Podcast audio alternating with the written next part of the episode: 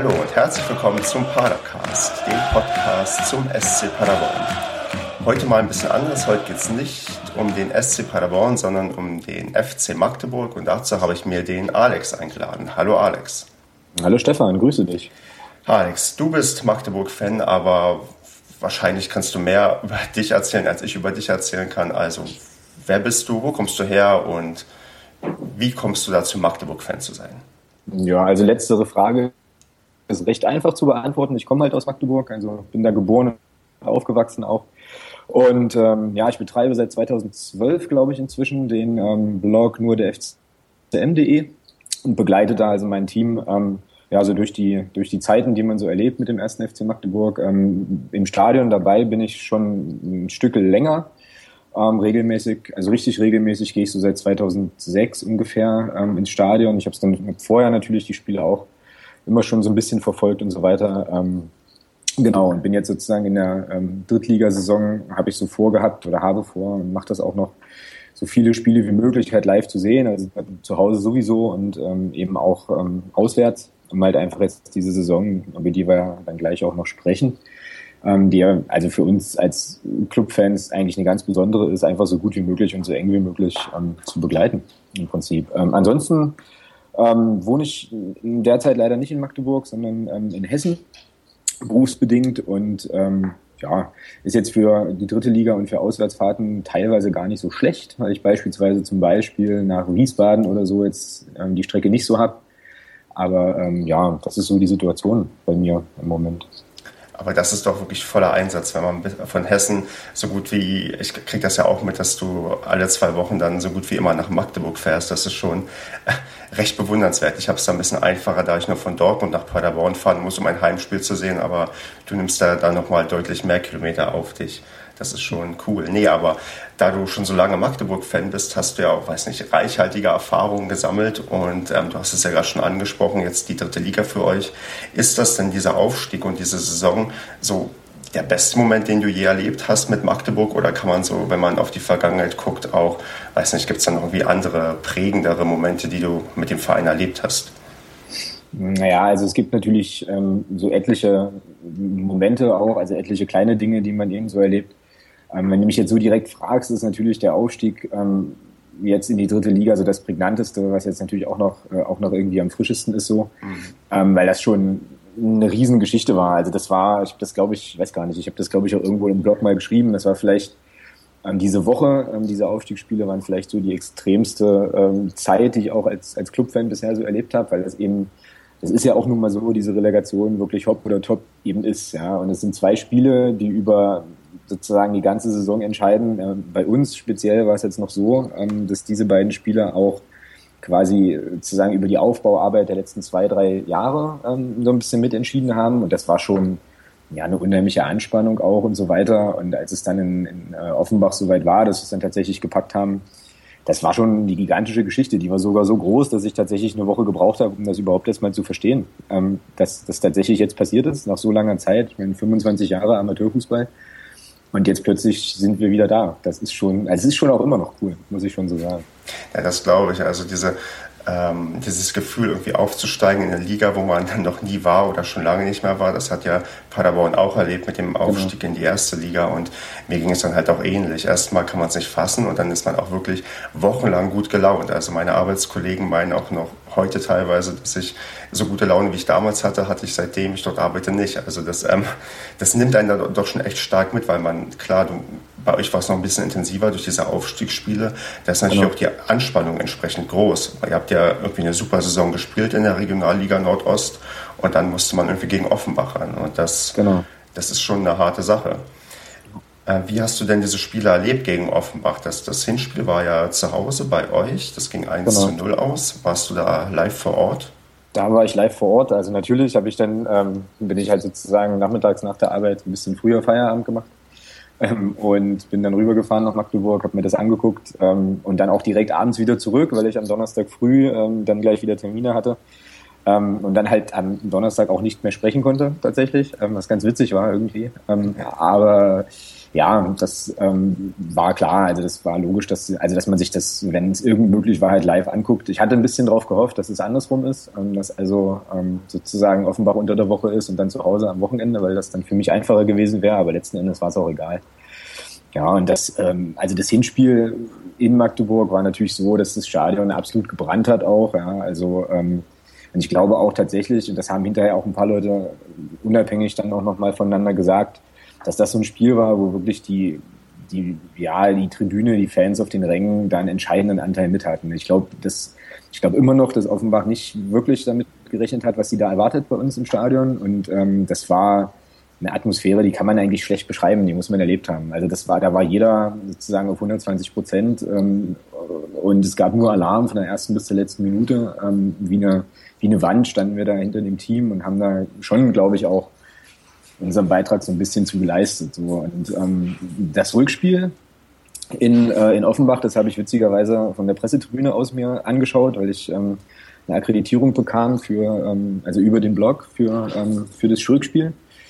Und ähm, das war so, tja, das war ein ganz komischer Tag. Also ich bin morgens los und dann fährst du dahin, hast 1-0 das Hinspiel gewonnen, musst aber noch nach Offenbach und ähm, das ist nun auch ein Stadion, was A, viel Tradition irgendwie hat und natürlich auch eine, ein Publikum, was auch natürlich ähnlich euphorisch ist und so. Und ähm, ich bin losgefahren und dachte so, pff, also entweder komme ich heute Abend nach Hause und wir sind Profi, also sind, in der, sind im, Profifußball oder es ist alles erstmal nachhaltig schlimm. So.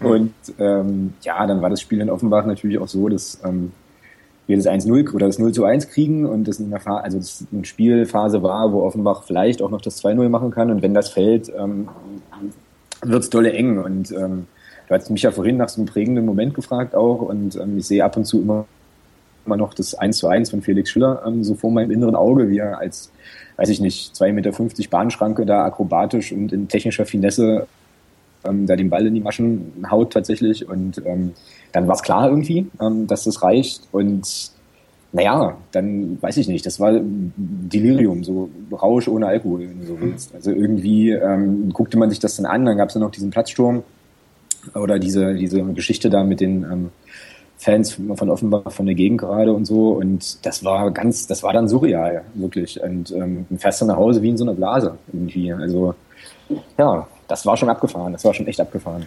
Ich stelle mir gerade ein bisschen ähm, schwierig vor, so wo ich mich da ein bisschen hineinversetze. Du von der Pressetribüne und man ist gerade aufgestiegen und du meinst gerade, du fährst dann wieder nach Hause. Nach ja. Hause heißt dann nicht Magdeburg, sondern dann wieder zurück nach Hessen, oder? Ja, ganz genau. Genau, also, also, wie, das, das, also das Feiern fällt ja dann so, so, so irgendwie gefühlt ein bisschen weg, so im Kollektiv und irgendwie die Stadt genau. miterleben. Hat dir das irgendwie gefehlt oder hat man das trotzdem noch ganz gut mitbekommen? Ähm, oder wie, wie war das für dich? Ja, das hat mir sehr gefehlt tatsächlich. Das war auch ähm, so ein bisschen, natürlich so ein bisschen schade, ähm, weil man dann die Kurve gesehen hat und ähm, wie dort irgendwie alle feiern. Und äh, naja, ich bin dann irgendwie, ich weiß auch nicht, ich bin dann irgendwie dann noch im Stadion so ein bisschen rum, rumgewandert und so. Ähm, und war ja dann zwischen lauter Offenbachern, vor mir haben dann Leute geheult und so, ähm, was man ja dann auch verstehen kann. Mhm. Ähm, genau, und ich bin dann halt wieder heimgefahren mit dem Zug so ähm, alleine und das war schon ein bisschen, also es war schon doof, weil ich dann so dachte, okay, ähm, ich habe jetzt diese Euphorie irgendwie für mich, aber ich hatte jetzt keinen, mit dem ich die irgendwie teilen kann. Und ähm, genau, und habe dann ähm, mich deswegen auch riesig gefreut auf das erste Spiel dann in der, äh, in der dritten Liga gegen Erfurt, in den Saisonauftakt. Ähm, und das war ja dann schon auch nochmal eine schöne Sache ähm, mit dem Fanmarsch, den, den wir dann hatten vom äh, von der Innenstadt zum Stadion und da war das für mich dann nochmal noch mal so richtig greifbar. Ähm, die ganzen Geschichten, die es dann gab, diese irre, dieser irre Empfang auf dem, ähm, auf dem alten Markt in Magdeburg und so weiter, das habe ich dann im Prinzip über Videos gesehen und Texte zugelesen und fühlte mich dann da schon so ein bisschen, bisschen weiter weg, was ich ja auch war, ähm, so. Aber ähm, ja, das hat dann sozusagen alles, äh, also ich muss, habe das dann so ein bisschen auch aufgeholt in den ersten Spielen. Hm, okay. Ja, ähm, bevor wir jetzt gleich auf dann die eure Drittligasaison eingehen, ähm, ich habe mal ins ähm, Archiv geguckt, weil ich dachte, ein bisschen muss Paderborn ja auch noch zur Geltung kommen. Genau. Ähm, das letzte Mal gegeneinander gespielt haben die beiden Mannschaften im DFB-Pokal 2006, 2007. Genau. Das ist, ähm, warst du bei dem Spiel zufällig vor Ort? Also ähm, hast du das miterlebt? Weißt du das? Bei, bei, dem Spiel war ich vor Ort und das ist auch, also da verbindet mich mit Paderborn tatsächlich auch eine recht witzige Geschichte, weil das nämlich das einzige FCM-Spiel ist, an das ich mich aktiv erinnern kann, bei dem ich vor Abpfiff gegangen bin. Und es, es war ein Spiel, was äh, ins Elfmeterschießen ging. Jetzt möchte Ganz ich aber genau. die, die, Geschichte dazu hören. Ganz genau. Also die Geschichte, äh, ach so, das hatte ich vorhin noch vergessen. Die Geschichte gibt's auch äh, im, äh, in meinem Buch 111 Gründe, den ersten FC Magdeburg zu lieben. Ähm, mhm. was ich schreiben durfte, äh, da habe ich die auch, äh, also da ist die auch drin und es ähm, war einfach so, dass wir damals ähm, Viertligist waren, hatten dann Paderborn im DFB-Pokal bekommen und ohne jetzt irgendjemandem zu nahe treten zu wollen, es war jetzt natürlich nicht so das super mega traumlos, wo du sagst, okay, äh, Wahnsinnsspiel und so, sondern es ging halt gegen Paderborn, was ja auch okay war. Ähm, und ich hatte mir dann ein Ticket geholt, zusammen mit meinem Bruder auch. Und ähm, ja, man dachte, man guckt mal so, wie das, wie das halt eben so wird, aber so richtig dolle damit gerechnet, dass, dass es möglicherweise in die Verlängerung und ins Elfmeterschießen gehen kann, muss ich zu meiner Schande gestehen, ähm, habe ich tatsächlich nicht. Und es gab noch eine Familienfeier an dem Tag, zu der wir eigentlich auch verabredet waren. Und äh, ja, dann ging es halt in die Verlängerung. Ähm, und ich meine, ich bin nicht sicher, aber ich meine, wir sind dann, mussten, mussten dann tatsächlich während der Verlängerung los. Ähm, ist mir nie wieder passiert, ist mir auch davor nicht passiert, wird mir auch nie wieder passieren. Trug sich dort aber so zu und wir haben dann ähm, sozusagen auf der Feier erfahren, dass ähm, Paderborn im Elfmeterschießen durchgegangen ist auch. Und da kann ich mich noch gut dran erinnern. Das war bei uns im, ähm, im Ausweichstadion, während unser aktuelles Stadion gebaut wurde. Im Heinrich-Germer-Stadion war das. Stand da so ein bisschen hinterm Tor. Da war bei euch Tom Starke, glaube ich, noch im Tor sogar. Mhm. Der ja auch, äh, ich glaube, aus, sogar gebürtig aus Dresden ist oder so, ähm, sozusagen aus den neuen Bundesländern war. Ähm, der ein paar Sachen rausgeholt hat. Es war kein sonderlich schönes Spiel, daran kann ich mich auch noch erinnern. Ähm, es lebte vom Kampf, wie man so schön sagt. Und ja, das war das, war das Pokalspiel 2006, genau ist auch bezeichnend für die Paderborner Pokalgeschichte, dass man normalerweise recht früh ausscheidet und es eher selten der Fall ist, dass man den Luxus hat und 1 zu 7 gegen Dortmund verliert in der zweiten Runde. Okay. Oft, oft scheidet man irgendwie in der ersten Runde gegen, ja, weiß nicht, gegen, obwohl jetzt, letztes Mal war es in der zweiten Runde in Saarbrücken oder vorletztes Mal. Also, aber es sind immer so, so, so Vereine, wo eigentlich theoretisch Paderborn der Favorit ist, aber man doch irgendwie gegen den Viertligisten das irgendwie nicht auf die Reihe bekommt. Das ist ähm, manchmal ein bisschen schade, weil so ein bisschen mehr Pokal würde ich mir auch in Paderborn wünschen, aber das war die letzten Jahre immer nur schwer möglich. Mhm. Und sonst, was also noch eine andere lustige Sache, die ich dann auch gefunden hatte, also die ich zumindest als lustig empfand, in der Regionalliga Nord ist man mal aufeinander getroffen, und zwar 2001, 2002. Auch genau. damals hat Magdeburg irgendwie 6 zu 1 in Paderborn gewonnen, was vernünftiges Ergebnis ist für euch. Ähm, aber wer bei uns damals auf dem Platz stand, das war Maje Salik und der steht inzwischen wieder bei uns auf dem Platz ungefähr Krass. 13 okay. Jahre später. Krass, okay. Das ist halt jemand, der ist bei uns ähm, zurückgekehrt. Der war, ähm, der ist eigentlich auch ein gebürtiger Paderborner und hat auch in Paderborn damals recht gut getroffen. Und dann ging es los, dass er ja überall mal war. Er war in Wolfsburg, hat sogar, glaube ich, ja, ich weiß nicht, ob es Champions League war, aber er hat auf alle Fälle in einem europäischen Wettbewerb auch mal irgendwie ein wichtiges Tor geschossen. Mhm. Ist dann aber irgendwann wieder in die zweite Liga runter, hat beim KSC gespielt, auf St. Pauli, bei Bochum und ist dann irgendwann wieder nach Paderborn zurück und hat dann auch maßgebend dazu beigetragen, um aufzusteigen in die erste Liga. In der Saison hat er 15 Tore gemacht. Cool. Aber der stand auch schon damals gegen Magdeburg mal auf dem Platz, wo ich dachte, Mensch, das, das ist schon ein bisschen beeindruckend, dass der, dass der irgendwie immer noch da ist. Ja. Nee, dann lass uns mal zur dritten Liga kommen. Ihr seid ja jetzt seit, ja, seit, seit Sommer dabei.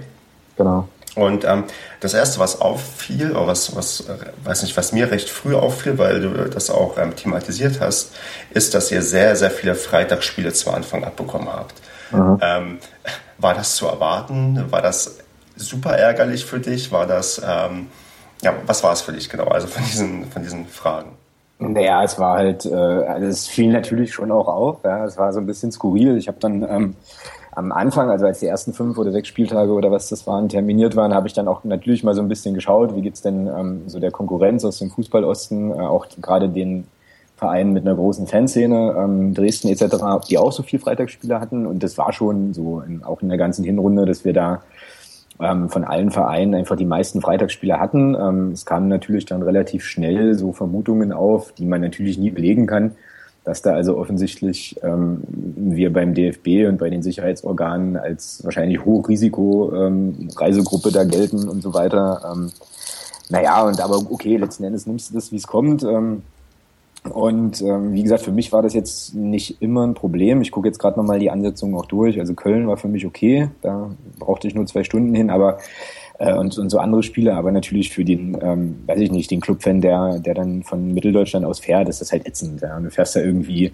Stuttgarter Kickers hatten wir, ähm, da war ich allerdings im Urlaub, ähm, das war, glaube ich, die weiteste Tour in, der, in diesem Abschnitt, wo du halt einfach an einem Freitagabend mal 540 Kilometer oder sowas fährst. Ähm, und das, also ich weiß nicht, das war schon so ein bisschen so, dass ich das auch als Frechheit empfunden habe, muss ich ganz ehrlich sagen. Ähm, ja.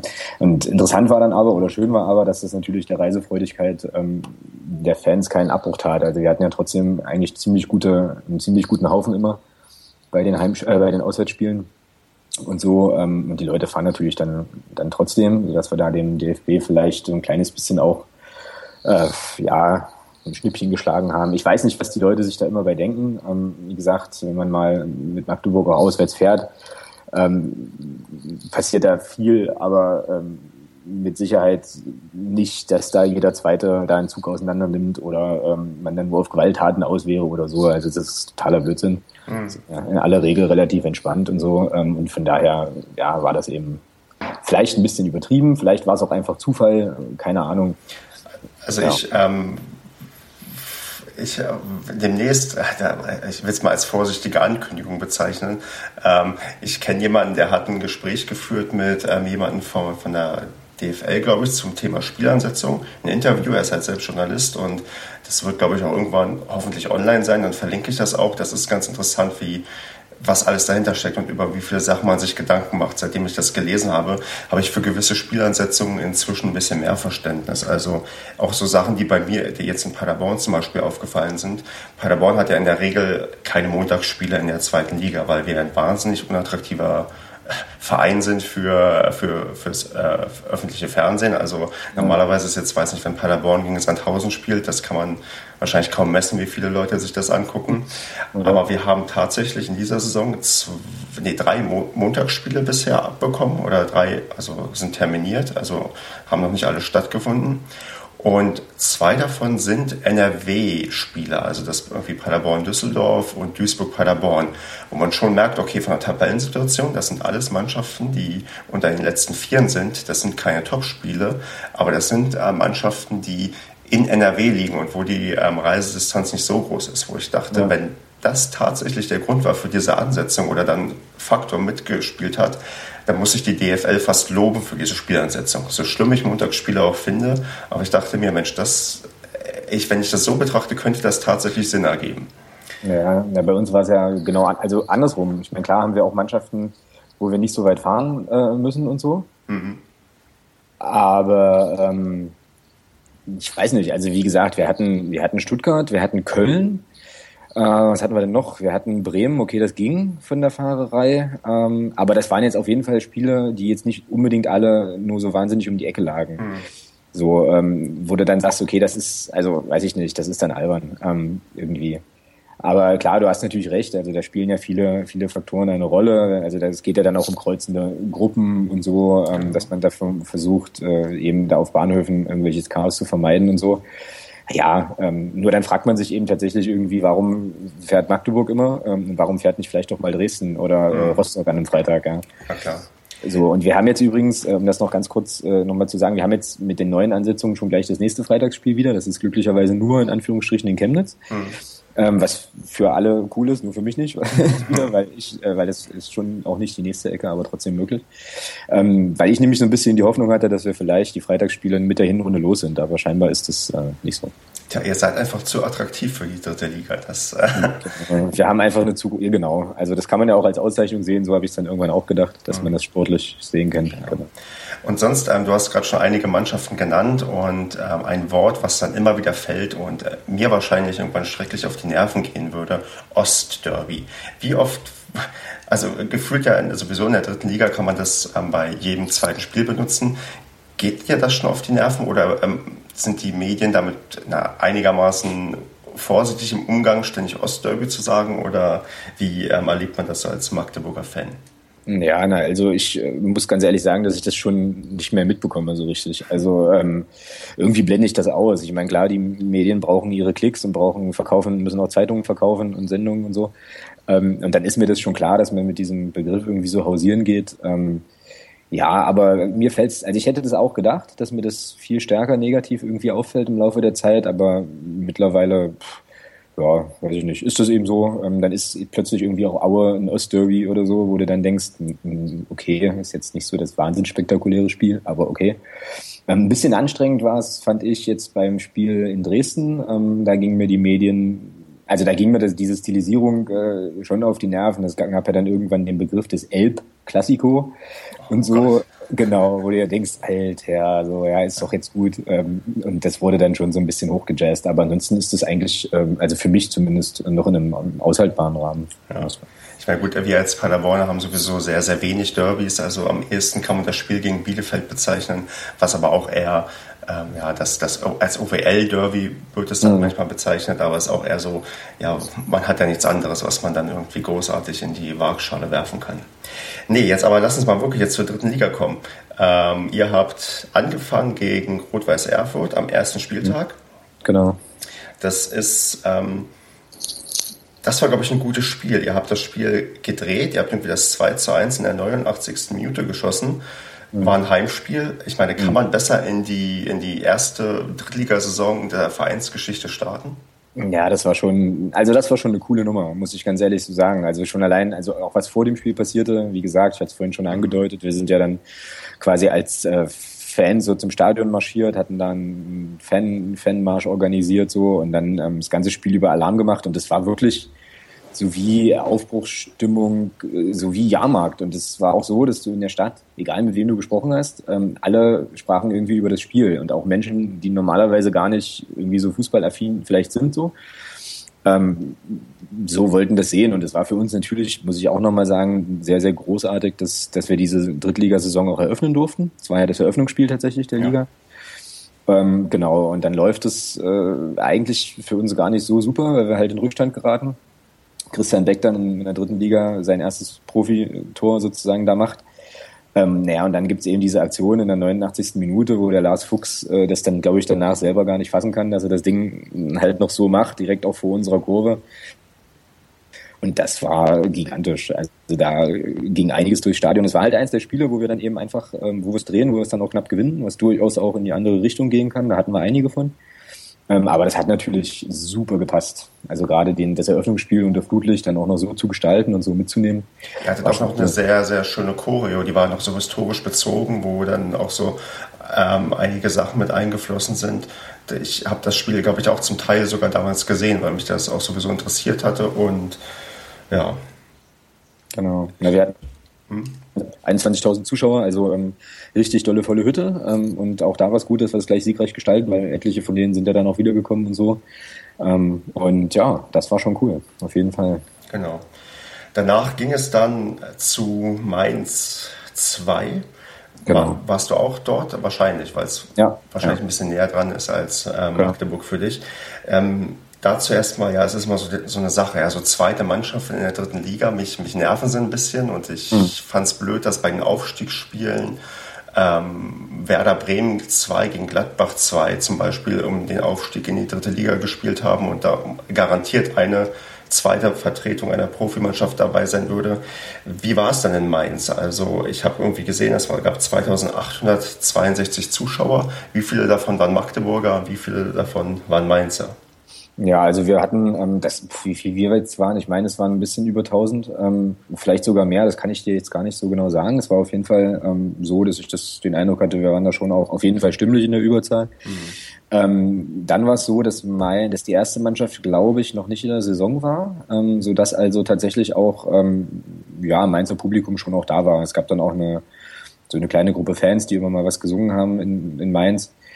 Ähm, und ansonsten war das eigentlich eine ziemlich äh, schöne Fahrt. Ich fand das Stadion auch äh, relativ abgefahren. Das war ja das alte Bruchwegstadion, auf das ich mich ähm, ziemlich gefreut hatte. Also so ein Stahlrohr-Ding, wo du dann so stehst und dir so denkst, krass, hier haben die Bundesliga gespielt vor ein paar Jahren noch so. Ja. Ähm, war schon war schon schräg. Ähm, so war super Wetter, ähm, Sonne brannte uns auf dem Pelz. Ähm, dann gehen wir relativ schnell, also gehen wir 2-0 in Führung und haben aber gegen eine ganz, ganz starke Mainzer Mannschaft auch gespielt, die dann unheimlich gedrückt haben, ähm, kriegen dann noch den Ausgleich. Aber ähm, auch das war wieder so eine Geschichte, wo du dir denkst, okay, cool, ähm, gehst halt hier auswärts in Führung, ähm, machst es 2-0, ähm, so, das lief schon. Ähm, auch wieder so ein Spiel, wo wir möglicherweise verlieren können, ähm, trotzdem noch einen Punkt mitnehmen. Ja. War eine schöne Reise. Und ähm, danach gab es noch ähm, so ein bisschen Plausch auf dem, auf dem Rückweg mit ein paar Mainzer, äh, älteren Herrschaften aus Mainz, die uns dann entgegenkamen und dann so meinen, ja, ihr seid ganz tolle Fans und so. Das war irgendwie so ein bisschen schräg, weil, ähm, naja, einige ähm, Blau-Weiße dann eben doch das ein oder andere Bierchen schon getrunken hatten ja. und so. Und es entspannen, es entspannen sich dann interessante Gespräche.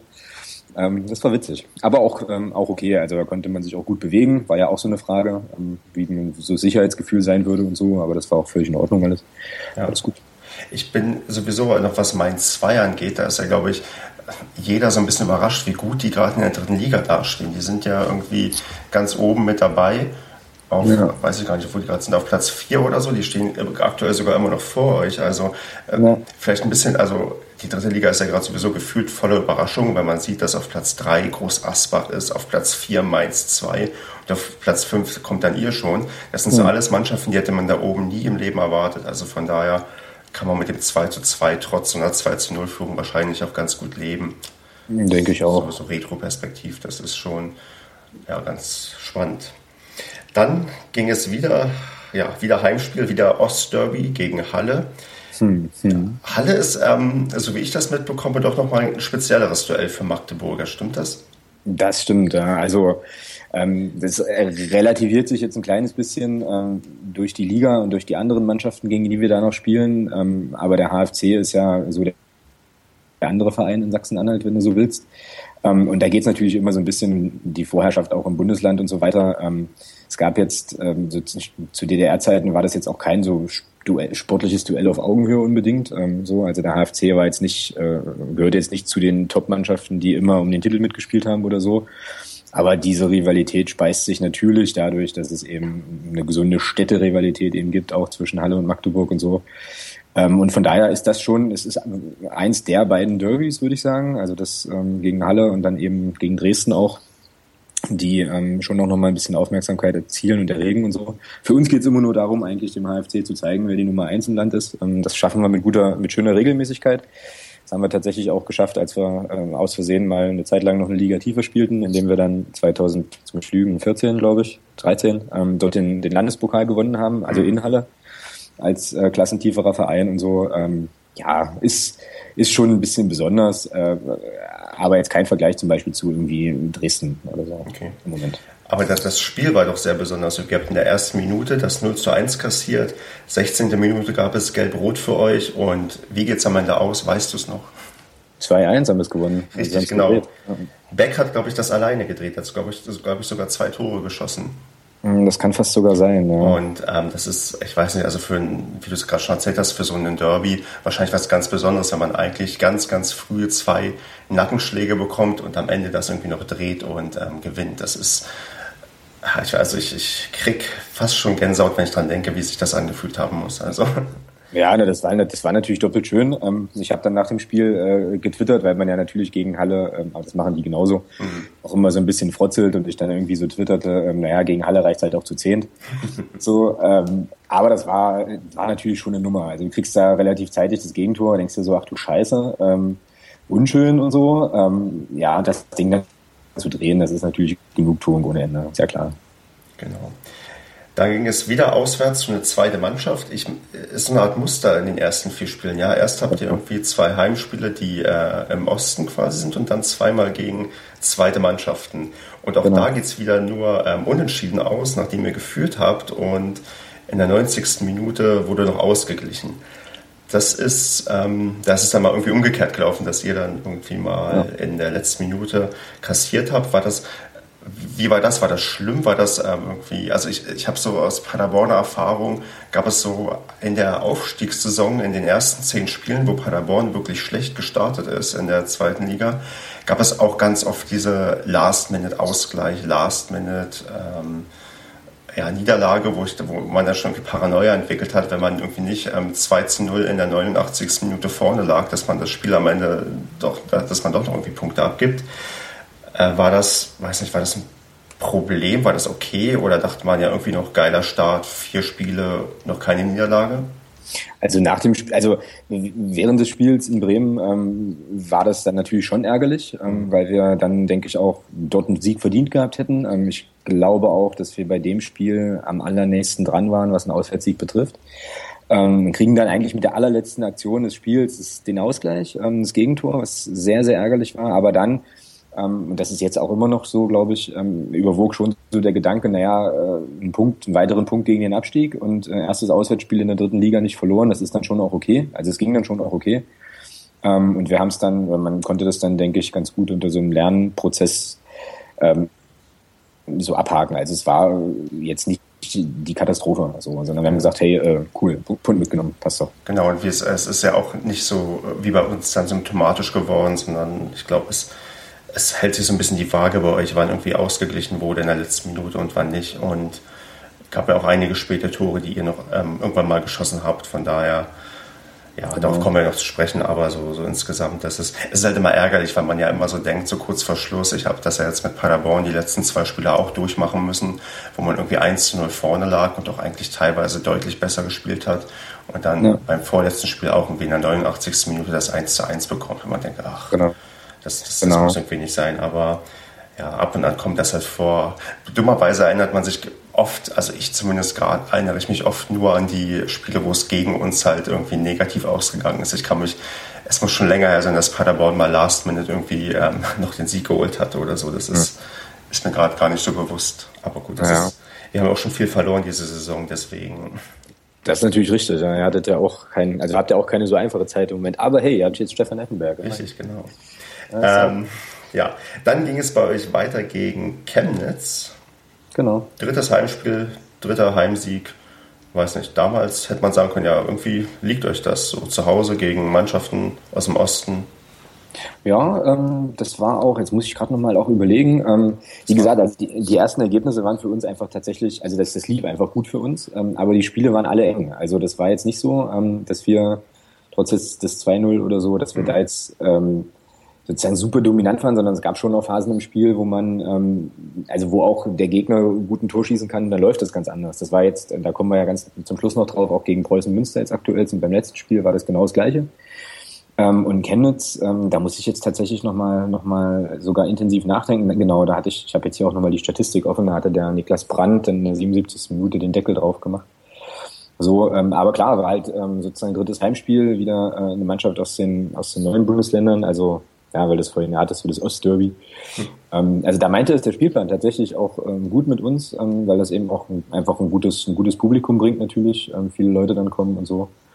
Ja, und das lief schon cool. Und zu dem Zeitpunkt der Saison war das für mich auch noch so, dass das ging wahrscheinlich vielen anderen auch so, dass man noch gar nicht so genau wusste, wo steht man jetzt hier in dieser dritten Liga eigentlich. Also man tastet sich da irgendwie vor. Wir haben, man muss ja auch noch mal sagen, dass wir im Wesentlichen ähm, mit dem Kader spielen oder mit einem Kader spielen, der eben der Aufstiegskader ist, der dann punktuell nochmal verstärkt worden ist, allerdings auch mit Spielern, die alle aus der vierten Liga kamen. Mhm.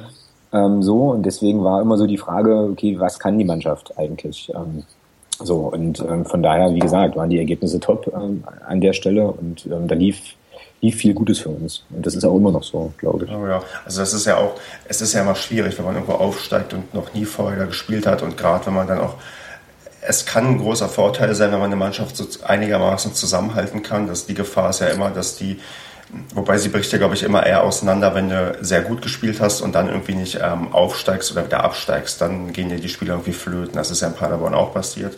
Nach dem ja. Abstieg gab es halt einen riesen Umbruch. Bei euch ist das jetzt gerade so ein bisschen die Stärke, dass die ja, Mannschaft immer noch so dabei ist und die dritte Liga auch nicht, ähm, der Sprung, glaube ich, von der Regionalliga in die dritte Liga ein anderer ist als von die zweite Liga in die erste Liga. Und ihr, ihr ja auch, glaube ich, ich weiß gar nicht, die Regionalliga, die habt ihr auch recht stark dominiert oder wie, wie lief das? Also ihr seid auch recht gut da Erster geworden oder habe ich das falsch in mhm. Erinnerung? Nee, das hast du äh, prinzipiell vom Ergebnis her richtig in Erinnerung. Allerdings gab es äh, bis zum Schluss tatsächlich, bis zum vorletzten Spieltag einen Zweikampf mit äh, dem FSV Zwickau um, den, um die Tabellenführung. Aber wir haben, ähm, also wir hatten in der Regionalligasaison dann ähm, eine krasse Serie nachdem es eigentlich gar nicht so gut lief ähm, zu Beginn, ähm, dann irgendwann mal in Bautzen, glaube ich, 6-0 gewonnen und ab da nichts mehr verloren. Ähm, und das ging, das, das, da lief dann vieles von alleine, aber bei Zwickau irgendwie eben auch.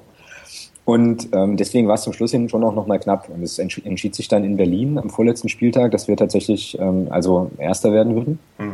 So, ähm, aber klar, also es war eine Mannschaft, die viel Selbstvertrauen ähm, hatte. Es ist noch eine Mannschaft, die viel Selbstvertrauen hat. Dann ähm, natürlich die erfolgreiche Relegation noch dazu, die wir, das muss man vielleicht auch nochmal sagen, gegen Offenbach ja, also da tatsächlich auch absolut verdient gewonnen haben. Also in beiden Spielen auch die bessere Mannschaft meiner Meinung nach. Und wenn du dann natürlich die Spieler hältst äh, und dann noch gute Leute dazu holst, die auch äh, menschlich in die Mannschaft passen, dann funktioniert das schon, dass du da, glaube ich, auch einfach mit dem entsprechenden Selbstverständnis dann in die Spiele gehst. Ähm, so Und wie gesagt, wir hatten dann die Ergebnisse am Anfang, ähm, das ja. kommt noch dazu. Und dann funktioniert das schon. Also man kann natürlich fragen, wie das jetzt gewesen wäre, wenn wir beispielsweise Erfurt nicht gewonnen hätten oder so. Klar. Aber das wissen wir nicht und das ist jetzt auch egal. Ja. Und, und ja. so kam es ja auch dazu, dass ihr erst am sechsten Spieltag eure erste Niederlage erlebt habt und zwar gegen Fortuna Köln in Köln. Ja, genau. Ähm, ich, ich war noch nie da. Wie ist es denn? Ähm, ich war bisher nur im, ja, im Rhein-Energiestadion in Köln vom FC. Aber wie hm. ist es denn bei Fortuna? Wie, also das ist ja so, es ist ja immer so ein bisschen schwierig für quasi die, den zweitgrößten Verein in der Stadt, dass da irgendwie, ja, also, weiß nicht, ähm, Stimmung aufkommt, dass du viele Zuschauer anziehst. Das kriegt, weiß nicht, Union Berlin sehr gut hin. Aber bei FSV Frankfurt ist das natürlich fast unmöglich, da irgendwie gegen die Eintracht anzukommen. Wie ist das in Köln bei der Fortuna? Wie hast du das erlebt? Ja, also Köln fand ich eigentlich ähm, insgesamt recht sympathisch. Ähm, das Stadion kann man, glaube ich, ganz gut so als Oldschool bezeichnen. Wir hatten ähm, eine schöne große Hintertorkurve quasi als Gästebereich. Äh, das ist halt ein, irgendwie ein kleines zwar, aber irgendwie uriges Fußballstadion. Nicht zu vergleichen mit äh, Bremen, wo ich äh, schockiert war, auf was für einen Platz die spielen in der dritten Liga. Ähm, das war, also weiß ich nicht, das war Regionalliga Reloaded. Nö, Köln ist, ähm, ist eine schöne Geschichte. Also wie gesagt, auch bestes Wetter hatten wir auch wieder Glück. Wenn es da regnet und du dann sozusagen in einer unüberdachten Kurve stehst, ist vielleicht auch nicht so schön. Ähm, Fortuna hatte, wenn ich das richtig im Kopf habe, zwei ähm, Fangruppen, die auf der Gegend gerade ein bisschen Stimmung ähm, gemacht haben, hatten schon auch ein, äh, also da waren schon noch einige Leute. Es war jetzt nicht so, dass, äh, dass der FCN alleine aufdribbelte, ähm, so, aber ähm, ja, war eine ganz entspannte Atmosphäre, aber das ist dem, dem Kölner als solchem, vielleicht liegt, liegt dem das auch mehr so im Blut. Ähm. Das kann durchaus sein, ja. ja. Das Spiel ging dann leider ähm, für euch, wie schon gesagt, verloren. Ähm, ganz kurios, ihr habt irgendwie erst 1 zu 0 vorne gelegen und dann innerhalb von drei Minuten zwei Elfmeter gegen euch bekommen und dann genau. am Ende 2 zu 1 verloren. Genau. Okay. Danach ging es nach Stuttgart. Ich hoffe, die Reihenfolge ist richtig, weil es gab dann irgendwie mal eine Spielverlegung ähm, zwischen siebten und achten Spieltag. Aber ich mhm. glaube, ihr habt erst gegen Stuttgart gespielt und dann gegen Osnabrück. Ich glaube das auch. Ich habe jetzt hier gerade ähm, auch die Paarung tatsächlich nochmal offen und das äh, glaube ich auch, dass das so lief. Das war dann die Phase, in der ich ähm, drei Spiele nicht sehen konnte, weil ich da ah, okay. im Familienurlaub war. Ähm, genau. Und da hatte ich mich noch geärgert, weil ich hatte eigentlich auf dem Zettel Osnabrück das Heimspiel noch mitzumachen, aber das, das wurde dann tatsächlich verlegt. Genau. Auf genau, also wenn wir jetzt zu Stuttgart, Osnabrück und Aalen kommen, diese Spiele hast du also ausnahmsweise nicht live gesehen. Genau, die konnte ich nicht live sehen, richtig, da war ich nicht, nicht im Land. Okay, wie, okay, du warst dann im Urlaub. Wie ähm, du als jemand, der viel auswärts fährt, viel äh, die Spiele sich zu Hause anguckt, wie erlebt man die Spiele dann mit? Kann man die überhaupt mitverfolgen oder ähm, wie steht man das durch? Also ich merke das selbst, ähm, allein schon, wenn ich vom Fernseher sitze, ist es irgendwie teilweise unerträglich, die eigene Mannschaft zu sehen, weil es da irgendwie eine ganz andere Anspannung ist, die man hat. Im Stadion kann man sich noch irgendwie viel, viel besser auch körperlich abreagieren. Und also indem man springt und klatscht und singt. Ähm, zu Hause macht man das eher, eher selten. Und am allerschlimmsten ist es für mich, das hatte ich dieses Jahr auch schon, wenn ich diese Spiele gar nicht sehen kann und nur über Live-Ticker verfolgen kann. Das ist, das macht, das macht dann richtig fertig. Das habe ich bei mir zum Beispiel diese Saison beim 0 zu 6 gegen Sandhausen erlebt. Und wenn du da über Ticker quasi innerhalb von fünf Minuten mitbekommst, dass es 0 zu 3 ähm, in Paderborn steht für die Gästemannschaft, dann ist das brutal. Wie hast du die Spiele verfolgen können? Ja, jetzt muss ich, da muss ich jetzt tatsächlich auch nochmal überlegen, wie das mit dem Osnabrück-Spiel war. Also das äh, Spiel gegen die Stuttgarter Kickers in Stuttgart, das ähm, habe ich an einem Küchentisch in äh, Bordeaux erlebt. Und zwar gab es da ein ziemlich cooles Fanradio der Stuttgarter Kickers tatsächlich. Ah. Ähm, das habe ich mir dann streamen lassen. Ähm, und das war cool, weil die, ähm, wie ich fand, das auch sehr sympathisch gemacht haben. Also auch immer sehr, ähm, sag mal, wohlwollend auf die, auf unsere Kurve eingegangen sind. Was cool fanden, dass da so viele sind und da so viel Stimmung machen und so weiter. Ähm, und das, wie ich fand, auch okay moderiert haben für ein Fanradio. Also jetzt nicht so super parteiisch, ähm, natürlich schon pro Stuttgart, aber eben jetzt nicht so, dass man da irgendwie ausfällig geworden wäre oder so. Mhm. So, so war das mit, äh, mit Stuttgart.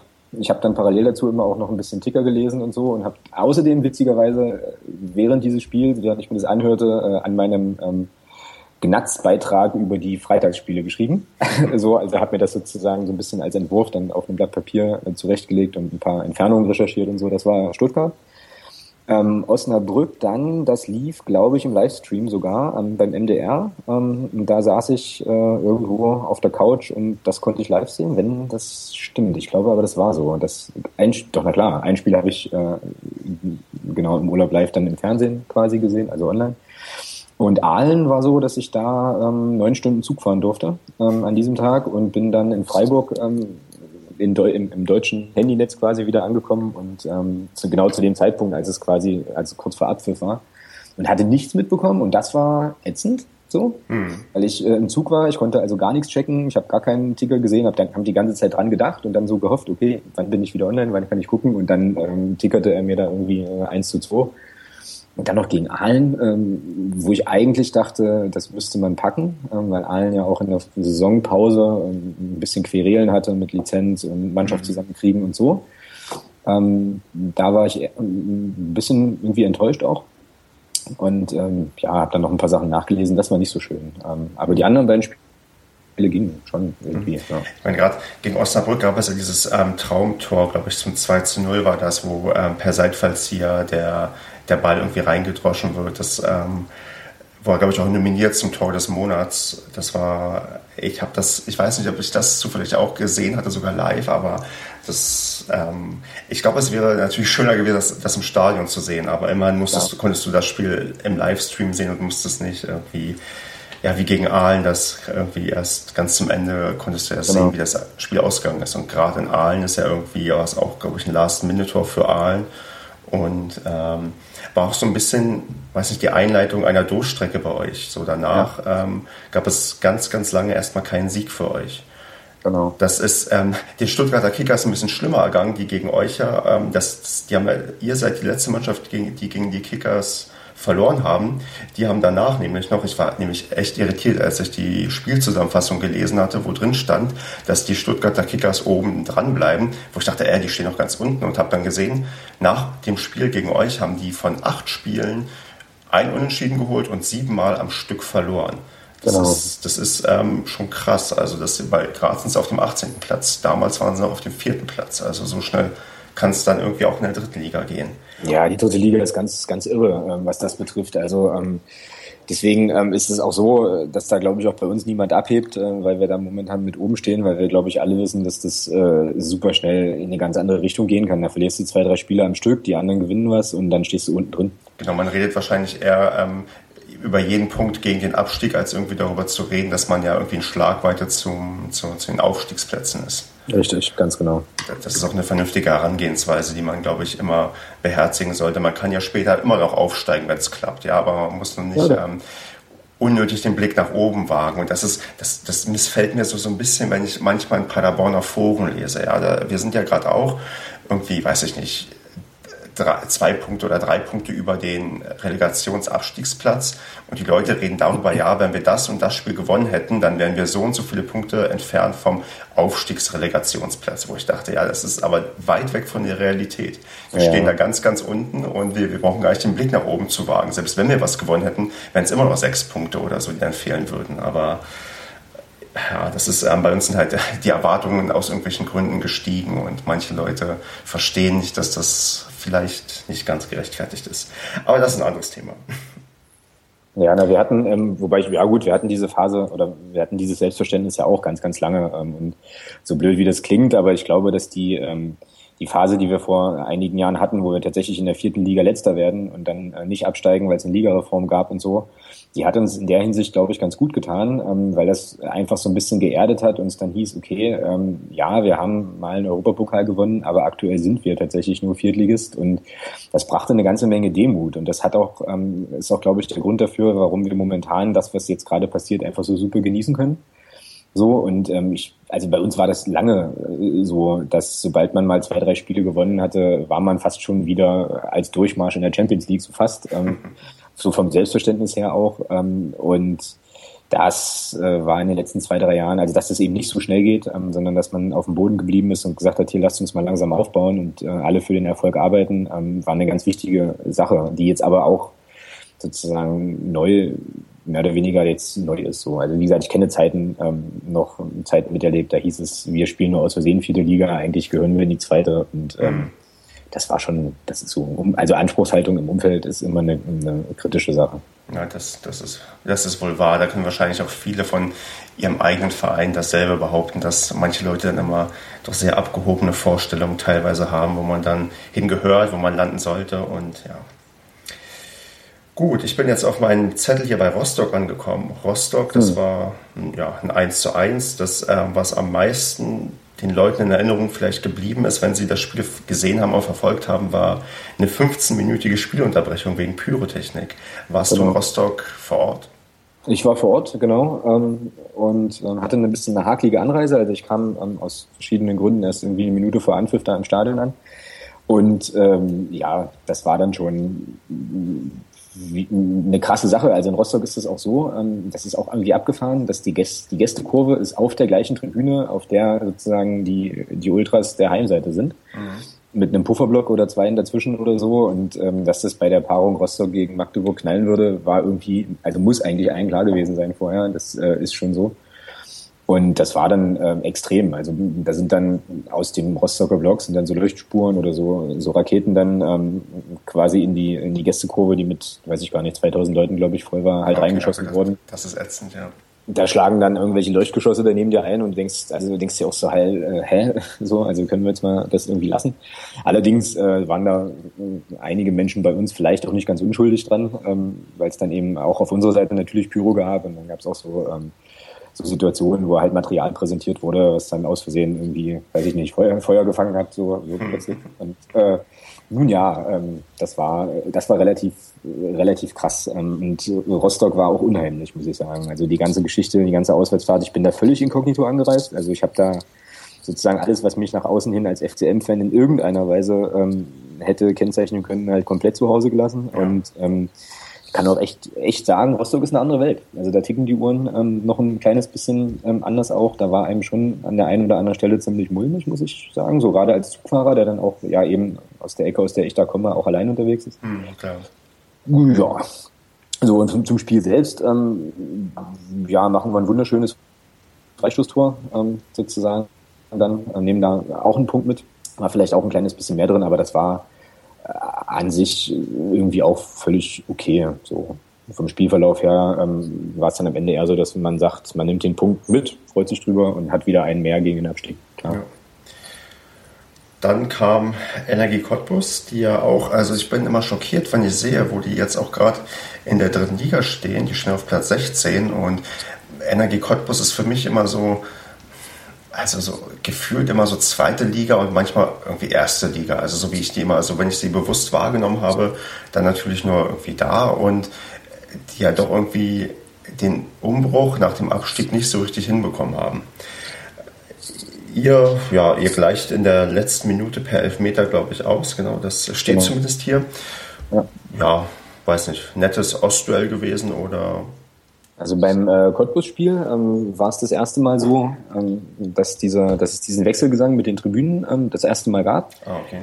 Ähm, was wir jetzt gegen Preußen ja fast schon perfektioniert haben, was ja irre war. Ähm, das gab's darüber, jetzt, darüber reden wir nachher noch, ja genau. Genau, da gab's, äh, also den gab's dort zum ersten Mal. Mhm. Ich habe äh, an dem Spieltag, was auch ganz witzig war, ähm, das Spiel zwar live im Stadion verfolgt, aber nicht aus der aus der Nordkurve, Nordtribüne heraus, weil ich ähm, so ein englisches Fernsehteam begleitet habe, ähm, ah. aus, verschiedenen, aus verschiedenen Gründen. Die hatten eine Reportage, wollten die machen über, oder haben die gemacht über den FCM und äh, ich habe die so ein bisschen, ähm, ja, einfach den Tag über mit begleitet und das war ganz, ganz witzig, weil wir standen auf der Haupttribüne dann, ähm, die wollten noch ein paar Bilder machen, so wenn das Spiel losgeht und so und dann ging das ab, also dann ging das sozusagen los mit dem Support äh, der Mannschaft und so weiter und die haben irgendwann das Arbeiten eingestellt und standen neben mir, ähm, Augen wie Untertassen Mund äh, aufgeklappt, das kannten die gar nicht, also gar nicht. Die sind äh, gehen irgendwie zu Arsenal und Chelsea und so, die Leute, die da mit dabei waren.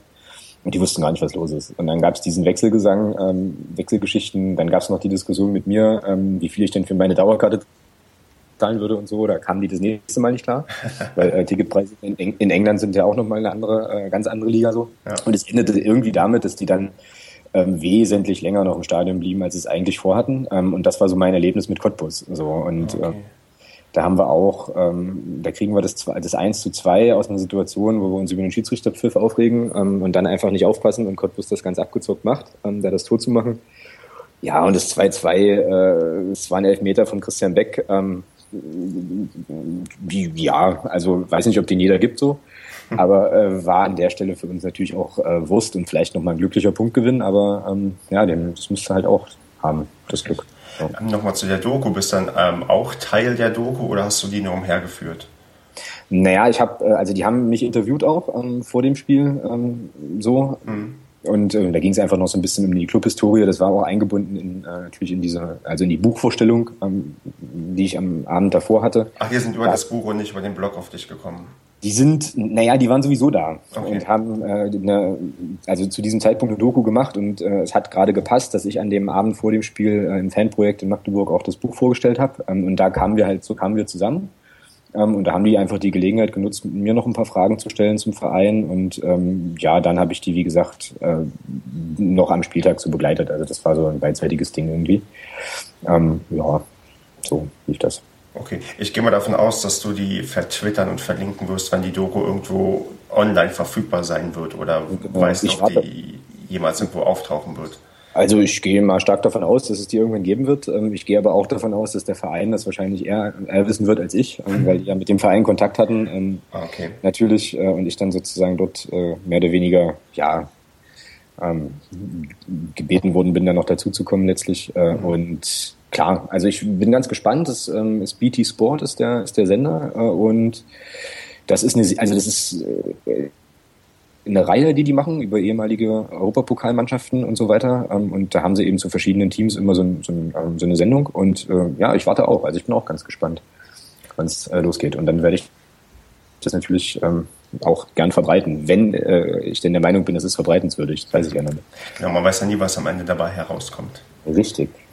Genau. Okay, dann kam, äh, ich habe jetzt noch auf meinem Zettel 2 zu 0, 0 zu 0 stehen, Kiel und Aue. Gibt es da was zu sagen oder ist es so langweilig, wie es sich anhört? Äh, naja, also ähm, Kiel war auch ein, ein, interessanter Trip. Es waren beides Auswärtsspiele, oder? Es waren beides Auswärtsspiele, mhm. genau. Ähm, und ja, so ein, so ein Kampfspiel so, ähm, wo wir auch ja, jetzt nicht so wirklich wahnsinnig überragend gut waren, ähm, aber eben da gern den Punkt mitnehmen. Aue, ähm, muss ich mal sagen, ähm, ich habe noch nie in einem Stadion so gut gegessen wie äh, im Erzgebirgsstadion in Aue. Also was die da für die Gästefans an Verpflegung auftafeln, das ist unfassbar. Also da gab es irgendwie äh, alles Mögliche vom Grill plus irgendwie Nudeln mit Wurstgulasch und so. Also es war schon abgedreht. Ähm, und war auch vom Spiel her so, dass wir zwei, drei, vielleicht vier Chancen haben, dann ein Tor zu machen. Ähm, es halt nicht machen und dann eben auch den Punkt mitnehmen müssen, uns den erkämpfen auch dann ähm, gegen ziemlich äh, dann doch gut aufspielende Auer Mannschaft. Ja, ähm, war jetzt aber jetzt nicht so, dass man da irgendwie große dass ich der große Highlights im Kopf hätte, mhm. tatsächlich. Ja. Das ist ja bei, bei 0 zu 0 oft der Fall, dass, dass da eigentlich ja das Ergebnis irgendwie auch dafür spricht, wie das Spiel verlaufen ist. Es gibt auch gute 0 zu 0 aber die sind, glaube ich, eher selten. Genau, also es war jetzt, waren jetzt beides keine 0 zu 0, wo es eben auf beiden Seiten Chancen in Hülle und Fülle gab, so, sondern das waren schon eher sehr zählkampfbetonte Begegnungen, ähm, wo wir halt tatsächlich dann kämpferisch einfach einen Punkt auch gewinnen dort. Genau. Genau, merken wir uns einfach mal Aue als kulinarischen Tipp, dass man da vorbeischauen auf jeden soll. Fall, auf jeden Fall. Ähm, und auch das Stadion ist irgendwie äh, auch so oldschool. Ähm, irgendwie ähm, interessant. Also wenn man alte Stadien mag und ich mag halt alte Stadien sehr, ähm, so, dann ist das schon auch nochmal eine schöne, eine schöne Geschichte, kann man schon mal machen. Kann ich an der Stelle übrigens auch nochmal äh, den Wochenendrebell empfehlen. Ähm, ist ja dem einen oder der anderen möglicherweise aus der Blogosphäre auch bekannt. Da gibt's einen schönen Text von, äh, vom Wochenendrebell zum, zum Auswärtsspiel in, äh, in Aue. Ah, okay, gut. Das, den empfehle ich auch herzlich weiter. Der ist wirklich ähm, ja, eine gewisse Größe, was irgendwie Twitter und Bloggen so angeht. Den, den kennt man. Genau. Ja, dann haben wir jetzt noch drei Spiele vor uns, die ihr gespielt habt in der dritten Liga. Wien, Wiesbaden. Da habt ihr zu Hause 1 zu 0 in der 83. Minute gewonnen, also wieder eher mhm. die Kategorie kurz vor Schluss den Siegtreffer erzielt. Das war auch der erste Sieg seit langem. Ihr habt davor fünf Spiele nicht gewonnen mhm. und das dann endlich mal wieder geschafft. Hatte man, also war die Anspannung schon groß und hatte man so Angst, oh mein Gott, jetzt geht es so los, dass wir irgendwie ganz, ganz viel nicht mehr gewinnen? Oder wie wichtig war dieser Sieg? Ja, also ich muss ähm, für mich persönlich sagen, dass ich in dieser Saison ähm, bisher noch gar nicht, nicht einmal angstvoll auf die Tabelle geguckt habe und ich bin auch bisher noch nie in ein Spiel gegangen, wo ich dachte, wie wollen wir da jemals einen Punkt holen? Ähm, irgendwie habe ich ähm, vielleicht auch noch ein bisschen geprägt durch, die, durch den Aufstieg und durch die letzte Saison da ein gesundes Urvertrauen und ähm, eigentlich immer ein gutes Gefühl. Ähm, und Wien Wiesbaden war ja auch nach längerer Zeit mal wieder ein Heimspiel. Die anderen Sachen waren ja irgendwie alle auswärts, also Kiel war davor ja, Aue und so. Mhm. Ähm, und zu Hause sind wir, also zu Hause ist das nochmal eine andere Kiste. Also vor, sozusagen mit unseren, also mit, mit den Fans dann im Rücken, mit, mit der Atmosphäre, die wir da haben, können wir jeden schlagen. Ähm, das haben wir diese Saison auch gezeigt. Ähm, und deswegen war das jetzt auch nicht so, dass du sagtest, mal gucken, was das gibt. Wen war auch, ähm, hatte auch, glaube ich, eine relativ schlechte Auswärtsquote so. Wenn ich da jetzt nicht ganz falsch liege, lass mich kurz, ich, dass ich Quatsch erzähle, aber ich glaube, die waren gar nicht so super drauf, oder? Warte mal, ich mich also erinnern. aktuell sind sie letzter in der Auswärtstabelle mit drei Punkten. Ah, nee, die gar aus, aus drei Unentschieden geholt. Genau, Auswärtstabelle, genau, richtig. Ja, wie, genau. So, und das war auch nochmal so ein Faktor. Ich hatte gerade Klar. die Heimtabelle vor mir und da dachte man auch schon so, na gut, okay, mal gucken. Dann war es auch ein zähes Spiel, ähm, aber ein Spiel, in dem äh, unser amerikanischer äh, Spieler Ryan Malone, äh, glaube ich, das erste Mal von Beginn an spielte der, ähm, das ist ganz kurios, der hat äh, unheimlich hohe, also ist ein unheimlicher Sympathieträger ähm, bei uns, der macht Einwürfe, ähm, das kriegen andere als Flanken nicht. Die Einwürfe habe ich auch gesehen und dachte, Mensch, ja. das und genau, und der spielte halt das erste Mal von Beginn an und macht dann halt auch gleich äh, irgendwie das Siegtor. Das war ähm, auch eine ziemlich coole Nummer. Da haben sich auch sehr, sehr viele Leute natürlich für den Ryan Malone gefreut. Und äh, ja, für uns war es schon auch nochmal, natürlich nochmal wichtig. Klar, wenn du das Spiel also dann zu Hause verlierst, ist halt schon irgendwie, äh, irgendwie nicht so schön. Von daher war es natürlich wichtig, mal wieder zu treffen ähm, und auch mal wieder drei Punkte einzufahren. Aber wie gesagt, zu Hause ist das ähm, in aller Regel, ja, muss man eigentlich gar nicht so wahnsinnig viel, gar nicht so wahnsinnig viel Angst haben. Das war übrigens gegen Aalen, ähm, nach allem, was ich gelesen habe, ja ähnlich, dass wir eigentlich die deutlich bessere Mannschaft waren und Aalen macht dann ähm, sozusagen irgendwie so ein blödes Kontertor. Und von daher ähm, war, war das okay. Ich meine, ihr seid auch nicht ohne Grund die zweitbeste Mannschaft in der Heimtabelle. Nur Dresden hat zwei Punkte mehr als ihr geholt. Von daher, ja. ey, man sieht schon, dass ihr ja, zu Hause wirklich, wirklich schwer zu besiegen seid. Ja. Dann kam ja, der, wie, wie war es, der Elb-Klassiko gegen, Elb gegen, genau. gegen Dynamo Dresden, wo ihr 2 zu 3 verloren habt. Äh, was, was ich bei dir gelesen habe, ist, dass es da Probleme mit den Tickets gab. Also dass das alles ein bisschen ja, nicht, so, nicht so gut gelaufen ist. Kannst du dazu ein bisschen was sagen? Ja, möchte ich jetzt eigentlich gar nicht mehr so wahnsinnig viel äh, das nochmal das noch mal aufwärmen. Also es war so, dass ähm, Dynamo natürlich eine, eine Paarung ist oder war oder auch immer noch ist, die äh, unheimlich attraktiv ist, was damit zu tun hat, dass ähm, beide Mannschaften eben auch zu DDR-Zeiten äh, auch sportlich ähm, sich gut sich gut behagt haben, also es auch auf sportlicher Ebene immer ganz enge Duelle waren und so und ähm, es die beiden Fanszenen da auch, ähm, ja, ich möchte mal vorsichtig ausdrücken, halt doch eine recht fundierte, gesunde Antipathie verbindet so. Ähm, von daher war das super und es war dann klar, ähm, als dann, also als feststand, dass das an einem Samstag sein wird, das Spiel äh, in Dresden, dass das mit den Tickets nicht so einfach ist, nicht so einfach wird. Und dann war es so, dass ähm, wir eben, weil es wohl ein sicher Hochsicherheitsspiel gedöns war, ähm, nur fünf Prozent der Auswärtskarten bekommen, bekommen haben, also 1800 Stück die erst nur an Mitglieder verkauft werden sollten. Und jetzt haben wir aber 3200 Mitglieder. Jetzt kannst du rechnen. Ähm, ich meine, du bist Mathematiker, du kannst es besser als ich. Äh, wie hoch dann die Wahrscheinlichkeit ist, dass, dass das irgendwie klappt. Und ähm, naja, und äh, der Vorverkauf war dann halt so, dass da relativ schnell nach Öffnung der Vorverkaufskassen dann die Tickets weg waren und Leute dann aber ewig und sehr, sehr früh schon anstanden und auch umsonst anstanden und ähm, sich da ziemlich viel Missmut irgendwie okay. Auch breit machte und das, was halt schade war einfach. Ähm, also, also so wie es gelaufen ist. Eben, ähm, aber gut, ist jetzt so. Ähm, und ich denke, der Verein hat da auch überlegt und überlegt da halt tatsächlich auch, wie man das möglicherweise noch, noch irgendwie anders regeln kann oder vielleicht ein bisschen fairer verteilen kann so. Ja, und dann kam es dazu, dass nur 1800, nur in Anführungsstrichen 1800 nach Dresden konnten. Hast du denn ein Ticket bekommen? Ich habe keins bekommen tatsächlich. Ich habe es äh, ich hab's versucht, aber ähm, beziehungsweise hatte meine Eltern gebeten, ähm, weil der Vorverkauf begann an einem Dienstag oder war an einem Dienstag, das äh, war dann für mich nicht zu machen, da anzureisen äh, früh, sich da für mich mit anzustellen, was sie dankenswerterweise auch gemacht haben. Aber ähm, ich glaube, man hätte irgendwie morgens um fünf sich da hinstellen müssen oder so. Ähm, um zehn ging es ging der Verkauf los äh, und wenn du da um halb acht oder um acht warst, dann hattest du keine Chance mehr. Also okay. so.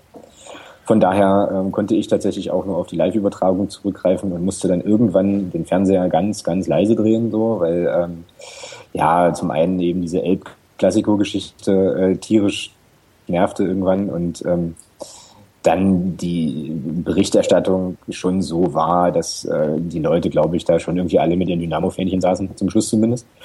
Ähm, beim MDR, man hat ja immer, also manchmal so den Eindruck, dass die ähm, da auch sehr Dynamo-affin sind. Vielleicht ist das auch Quatsch, vielleicht ändert sich das beim Rückspiel, wenn wir dann in Magdeburg spielen, genau andersrum, dass dann also die Heimmannschaft noch mal ein bisschen stärker in den Fokus rückt.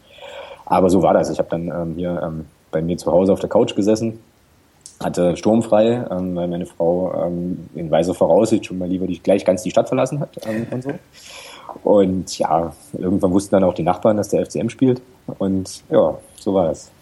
Dresden. Sonst genau das, was dann noch viele Leute gesehen haben, war ja diese Choreografie der Dresdner mit dieser riesigen Blockfahne, die quasi fast einmal um, ums ganze Stadion herum, ja, ja, ja, das, das die Ausmaße der, von, der ganzen, von der ganzen Tribüne hatte das war schon, ja, es war, weiß nicht, ganz eindrucksvoll, fand ich. Ja, es war eine Menge Stoff. Und eine Menge Arbeit wahrscheinlich auch. Also ja, ja, ja, ja, Also man muss das, ich glaube, das muss man schon noch respektieren. Die haben da lange, ähm, lange dran gearbeitet auch. Ähm, ich war tatsächlich ein bisschen enttäuscht, weil ähm, die Ultras Dynamo ja da relativ lange, relativ laut geklappert haben mit ihrem Projekt X und dass das gigantisch und brachial ist und wahnwitzig wird und so. Und ich habe dann also ich habe irgendwie, ich, wie gesagt, ich möchte den Jungs und Mädels, die da lange geklöppelt haben, nicht zu nahe treten, so, aber ich hatte irgendwie so die Erwartung, da passiert jetzt was richtig Großes im Sinne von, das ganze Stadion macht, äh, weiß ich nicht, Wechselbild oder irgendwas mit bewegten Elementen oder irgendwie mhm. was, das richtig viel Koordination erfordert. Und dann war es in Anführungsstrichen nur diese Blockfahne. Ja. Und ich dachte so, hm, okay. Ähm, aber wie gesagt, ähm, ich glaube, da muss man einfach auch nochmal Respekt haben für den Aufwand, ähm, den das erfordert hat. Und ich denke, das war die, die Leistung lief da viel stärker noch im Vorfeld. Also das eben einfach zu produzieren und dann eben auch so hinzukriegen. Genau. Ja, und sah, klar, sah schick aus. Ist halt die größte, ich glaube, das ist irgendwie die größte Blockfahne Europas gewesen oder so. Ähm, ja, ähm, ich fand halt dann unseren, da sind wir schon das dritte Mal dabei, unseren spektakulären Wechselgesang dann schon auch nochmal ein Stück weit, nochmal eine andere Form von Leistung so. Aber ja, Genau, und dann lass uns auch über den reden, weil das ist auch das nächste und letzte Spiel, was ihr hattet. Das war das 13-0 gegen Preußen Münster zu Hause, quasi gegen den anderen SCP, den es irgendwie noch in, in Nordrhein-Westfalen gibt, der in den höherklassigen Ligen spielt.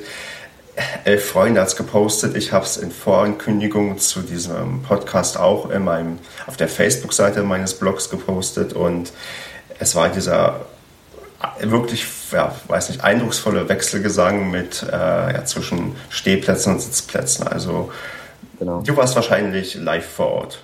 Genau, ich war live dabei und ähm, wie gesagt, gehe ja nur noch schon ähm, einige Jahre zum Fußball und habe das ein oder andere Spiel gesehen, auch äh, ähm, hin und wieder auch mal in einem anderen Land äh, und so. Und das ist zwar, also das kann man ganz schlecht in Worte fassen. Das muss man, das muss man wirklich erlebt haben, weil das eine Geschichte war, wo sich ein Stadion völlig in Trance feiert. Also das ging eigentlich recht harmlos los, ähm, so am Ende der ersten Halbzeit mit der Gegengerade, ähm, dass also unser Capo dann auf die Idee kam, man könnte ja mal wieder Block 7 und 8, also sozusagen die Gegengerade, den Beginn der Gegengerade animieren, in diesen Wechselgesang einzusteigen. Und ähm, nach der Halbzeitpause ähm, muss oder in der Halbzeitpause muss es wohl so gewesen sein, dass sich auch Menschen aus der von der Haupttribüne irgendwie bemerkbar gemacht haben, dass sie da wohl mitmachen wollen. Und äh, dann sagte der, sagte der Capo vorne, dann probieren wir das jetzt mal, mal schauen, was so passiert. Ähm, das war so Minute, lass mich nicht lügen, ich glaube so 47, 46, 47 vielleicht. Und das nächste Mal guckte ich aktiv wieder aufs Feld und nahm am Spiel teil, so zuguckenderweise irgendwie so in der 62. Minute. Und alles, und ohne Witz jetzt. Und alles mhm. dazwischen war so, dass du die ganze Zeit nur dachtest, das ist hier gerade, also hier passiert gerade was völlig krasses. Ähm, das wurde immer lauter, es wurden immer mehr Leute und zum Schluss waren es tatsächlich irgendwie auch äh, alle. Und dann war es ja nicht nur so, ähm, weiß gar nicht, ob man das auf den Videos dann so gut sieht, dass ähm, die Tribünen abwechselnd gesungen haben, sondern ähm, es gab dann noch so Elemente dazu, also beispielsweise waren dann die Nordtribüne dran, also die, der Stimmungsblock, wenn du so willst, die Fankurve, mit so Klatschen, so. Mhm. So, und dann haben eben die Gegengrade mitgeklatscht und die Haupttribüne hat mitgeklatscht. Und die, also die Haupttribüne, das ist in Paderborn bestimmt genauso, sind in aller Regel äh, jetzt Leute, die sich nicht dadurch auszeichnen, dass die unfassbar stark eskalieren während eines solchen Spiels. Ähm, dann wurden Schals äh, so, so geschwenkt, dann gab es eine Polonaise äh, irgendwie. Und äh, plötzlich trug es sich zu, dass auch auf der Haupttribüne und auch auf der VIP-Terrasse und im VIP-Bereich die Leute sich dieser, dieser, äh, dieser Polonaise anschlossen. So. Genau, ja. Das, das war auch der Moment, ja. wo ich dachte, was geht da ab? Jetzt machen die auch genau. noch das mit, ja, wo man dachte, das, das, das dachte ich auch, genau. Und äh, das war dann irgendwie so, also das, das, also das war so ganz, ganz viel Stolz war da dabei. Also ich habe halt so gedacht, das ist wirklich was Besonderes und das ist echt krass, ähm, dass das hier gerade passiert so und jede Runde, die das gemacht hat, also es war ja, waren ja immer so drei, drei Tribünen, war irgendwie krasser. Und du dachtest dann so, uff, das kann, das kann man nicht toppen. Und dann ging es noch eine Runde und dann wurde es noch heftiger so, ja. Und ja, und ja, das war schon, das war extrem krass. Ähm, so. Und ich habe dann irgendwie auch nochmal zwischendrin so mir den, diesen, äh, also die Gästekurve angeguckt, die waren ja da natürlich nicht mit integriert und dachte mir so, wie, wie fühlt man sich eigentlich jetzt als Preußen Münster-Fan? Noch dazu als Preußen Münster-Fan, ähm, der offensichtlich, also wo ja irgendwie diese Fanszene zweigeteilt ist. Mhm. Die hatten ja auch, die hatten ja auch zwei Blöcke. Wenn man dann sowas sieht, ja, irgendwie, also den Gedanken gab es schon auch, aber das war gigantisch, das war wirklich krass. Und das war, natürlich denkt man an Dresden, man denkt natürlich dann an diese Blockfahne, die die dort hatten und ich finde, das ist nochmal, wie gesagt, das ist nochmal eine andere Leistung, so ein Stadion auch so einzubinden, dass sich da wirklich keiner, also wirklich keiner dafür zu schade ist, mhm. damit zu machen das ist, das ist irgendwie ein Plädoyer für die dritte Liga. Also man, man, wenn man das sieht, dann merkt man, wie, wie, wie, ja, wie attraktiv und wie geil die dritte Liga auch ist. Also was da für Duelle dann zustande kommen, was für Spiele und auch was dann irgendwie von den Fans kommt. Das hast du ja, also ja, in, teilweise in der ersten Liga nicht. Also in Ingolstadt werden die lange brauchen, um da mal irgendwie so eine Stimmung aufbauen zu können. Also ohne in Ingolstadt zu nahe zu treten, weil also in Paderborn ist es genauso. Da hast du auch manchmal wirklich überhaupt Probleme, die Leute zum, nur einfach nur so zum Wechselgesang zu animieren, dass irgendwie dann die Haupttribüne antwortet. Das ist, man merkt halt wirklich, dass Magdeburg ja, Fußball liebt, die, die lieben den Verein und die ja, man muss sich überlegen, ihr seid ja gerade mal dritte Liga. Was würde sein, wenn ihr irgendwie noch mal ein paar Jahre vielleicht eine Liga höher spielt? Das muss, mhm. man merkt schon, also auch diese Sehnsucht, die ihr, glaube ich, gehabt habt, ähm, genau. gehabt, äh, ja, die ihr hattet, um irgendwie wieder höherklassig zu spielen und dass sich das dann irgendwie so äußert, ist doch schön und nicht so, wie, glaube ich, viele befürchtet hatten, wo jetzt irgendwie nur noch der Osten gegeneinander spielt, dass dann nur noch gewalttätige Ausschreitungen stattfinden. Ja, also mit diesem Bild habe ich, oder, also ja, mit dieser Geschichte habe ich ja ohnehin ein großes Problem, weil ich mhm. denke, dass das dass das den Fanszenen, ähm, den ostdeutschen Fanszenen halt auch nicht gerecht wird einfach, ja. ähm, dass dieses Bild immer transportiert wird. Ähm, so natürlich, ich glaube, das wäre auch Quatsch, das, das zu verleugnen, dass, äh, aber das hast du in jeder Fanszene Menschen, die äh, andere Motive haben beim Fußball als äh, den Fußball. Mhm. Das ist bei uns natürlich in äh, gewissen Teilen sicherlich auch so, aber ich glaube, man muss da ganz andere Attribute vorne anstellen. Also ähm, auch, wie gesagt, die, äh, die, die Dresdner Fanszene, natürlich kann man die skeptisch sehen, aber man kann da auch Respekt für haben, dass die in der dritten Liga 30.000 Leute ins Stadion bringen.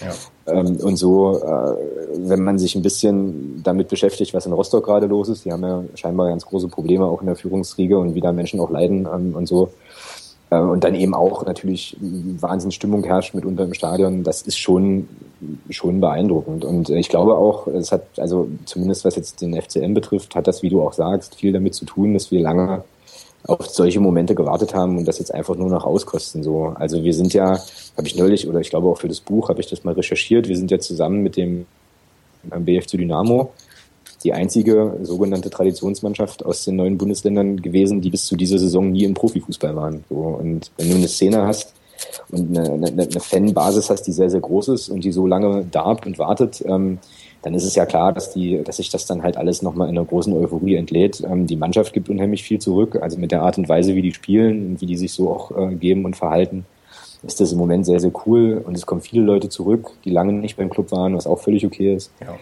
Ähm, und von daher ist es einfach, es ist wirklich eine besondere Saison und ich weiß gar nicht so genau, ähm, ob man das jetzt noch so exorbitant hoch steigern kann ähm, oder ob es nicht so ist, dass man das jetzt genießen muss, weil es vielleicht irgendwann auch wieder ein kleines bisschen zurückgeht. So, weißt du, vielleicht wird es irgendwann Gewohnheit, Profifußball zu spielen. Und dann ist die, das Gefühl vielleicht nochmal ein anderes. Das kann durchaus sein. Also von daher bist du, bist du jetzt genau in der richtigen Zeit dabei und das auch, ähm, um genau. das auch so mitzumachen. Meinem Aufruf, äh, Fragen zu stellen ähm, zu äh, im Podcast, also mir per Twitter oder Facebook die zukommen zu lassen, ist ähm, der Ed Slaukop gefolgt. Der hat ein paar interessante Fragen aufgeworfen, die ich auch noch mit dir so ein bisschen besprechen wollte. Mhm. Eine, die finde ich ähm, für uns beide wirklich interessant, weil er wollte wissen, wie der FCM als ehemaliger DDR-Verein im Westen wahrgenommen wird. Und da, da wir beide ja eigentlich, ich bin ja auch ursprünglich Ostdeutscher, wir sind beide quasi ähm, aus den neuen Bundesländern, aber wohnen jetzt beide ähm, in den alten Bundesländern. Das haben wir, da haben wir, glaube ich, beide einen recht interessanten Blick drauf, weil wir so, so irgendwie beide Seiten kennen, aber auch irgendwie, mhm. ja, nur, ja, ich weiß nicht. Ich kann erst mal anfangen, wie ich das empfinde. Also, ich muss sagen, diese Ost-West-Geschichte, die nehme ich im Osten viel stärker wahr als im Westen. Also wenn ich so, so dieses Ossi-Wessi-Ding, also die Begriffe, ich glaube, die benutzt habe ich auch nur in, in Brandenburg benutzt, da wo ich herkomme.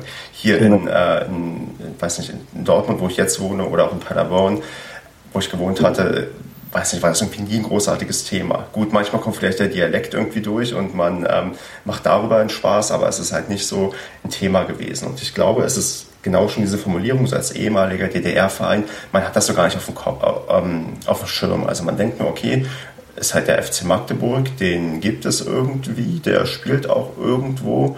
Und wenn man jetzt so einige Videos dann sieht, so oder auch die Ergebnisse sieht, denkt man ja, scheint ja irgendwie ganz nett und sympathisch zu sein. Also so, so wie ich das mitbekomme. Hm. Ja, ich weiß nicht, wie siehst du das? Also ja, mit der Ost-West-Sache und wie wird der FC Magdeburg hier wahrgenommen in, in den alten Bundesländern? Ja, das hat sich, äh, finde ich, jetzt durch den Aufstieg auch nochmal äh, noch ganz schön gewandelt. Also als ich hier angefangen habe zu arbeiten, das war 2013, ähm, hatte ich mich auch natürlich mit Leuten dann über Fußball unterhalten. Ich in meinem beruflichen Kontext einige Leute habe, die es mit Dortmund zufälligerweise ähm, sehr stark halten. Mhm.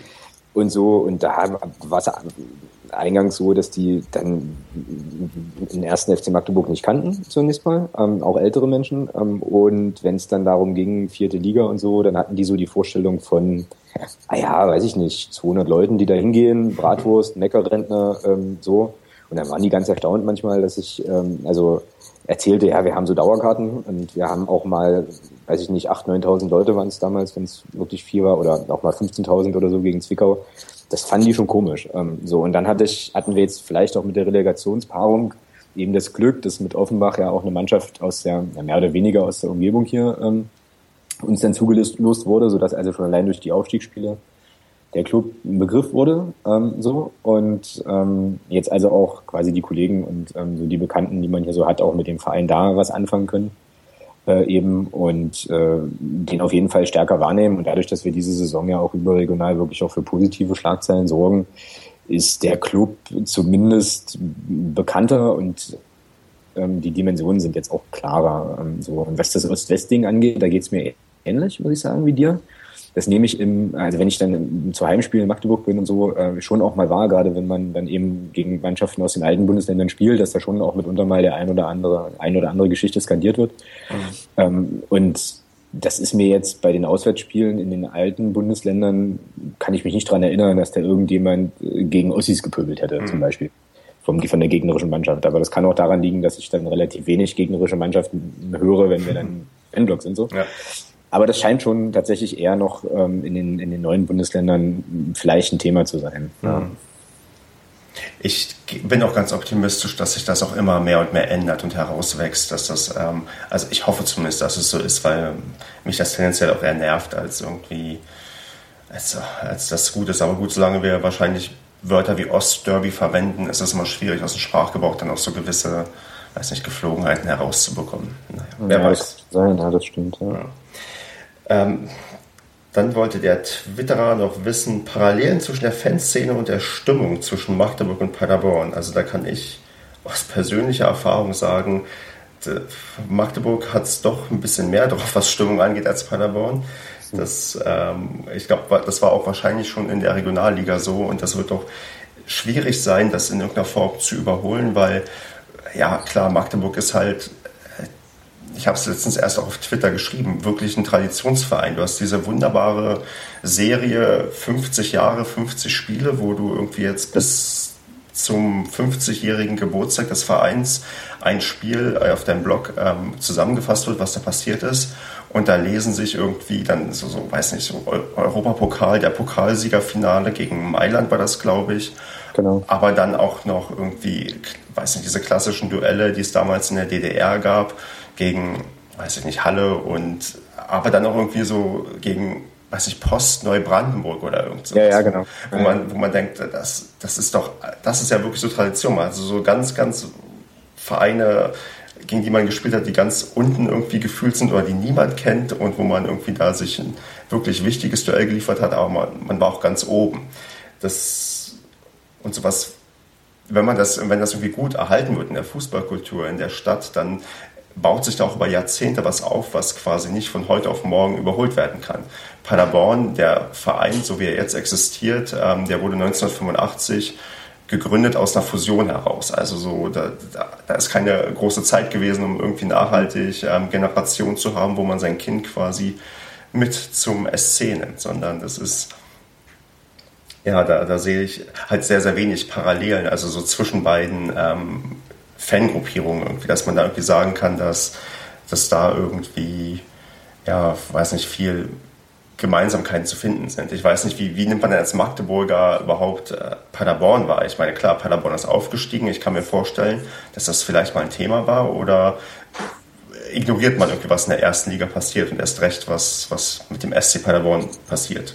Ja, also ich glaube, ähm, also da spreche ich jetzt einfach als Fußballfan, mhm. Äh, gar nicht so sehr als, äh, als FC Magdeburg-Fan an der Stelle, ähm, dass natürlich alle mitbekommen haben, ähm, dass es mit Paderborn in der ersten Liga ja eher so eine Art Märchen ist nicht der richtige Ausdruck, aber das war ja nicht so sehr wahrscheinlich, dass ihr also sozusagen irgendwie hochgeht, war ja auch für euch, glaube ich, eine, eine coole Erfahrung, so ja. die erste Liga. Ich erinnere mich noch an den Breitenreiter und irgendwie seine riesige Dankbarkeit gegen Bayern spielen zu können, was irgendwie putzig war. Mhm. Ich, also ich persönlich habe ja dann auch immer Sympathien, ähm, gerade auch so für Clubs, die bei denen es nicht so sehr wahrscheinlich ist, dass die da so den Erfolg haben. Und ich muss auch sagen, ich habe ähm, jetzt auch über deinen Blog und so, ähm, wir kennen uns ja auch so, ähm, mhm. irgendwie schon auch äh, die Daumen gedrückt für Paderborn dann am letzten Spieltag und so weiter, weil ich eben andere Favoriten hatte, die, die ich lieber in der zweiten Liga gesehen hätte.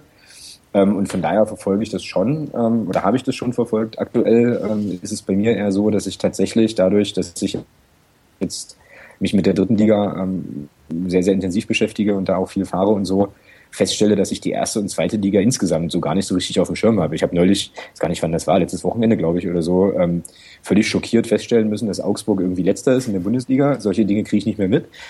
Ähm, so, und äh, was ich wohl mitbekommen habe, natürlich ist, dass Paderborn, ähm, naja, doch einen recht ungünstigen Saisonstart hatte. Ähm, ist da viel, viel schief ging. Ich habe dann auch über deinen Twitter-Account und so und den Blog auch mitbekommen, dass das äh, auch bei euch wohl lange gedauert hat, bis ihr eine vernünftige Mannschaft irgendwie hattet, oder? Also ihr hattet ja, ja äh, irgendwie dauernd Abgänger. Ähm, ja, genau, Last-Minute-Abgänge und dann muss man Last-Minute-Zugänge organisieren und dann hast genau. du echt ein Problem unter Umständen.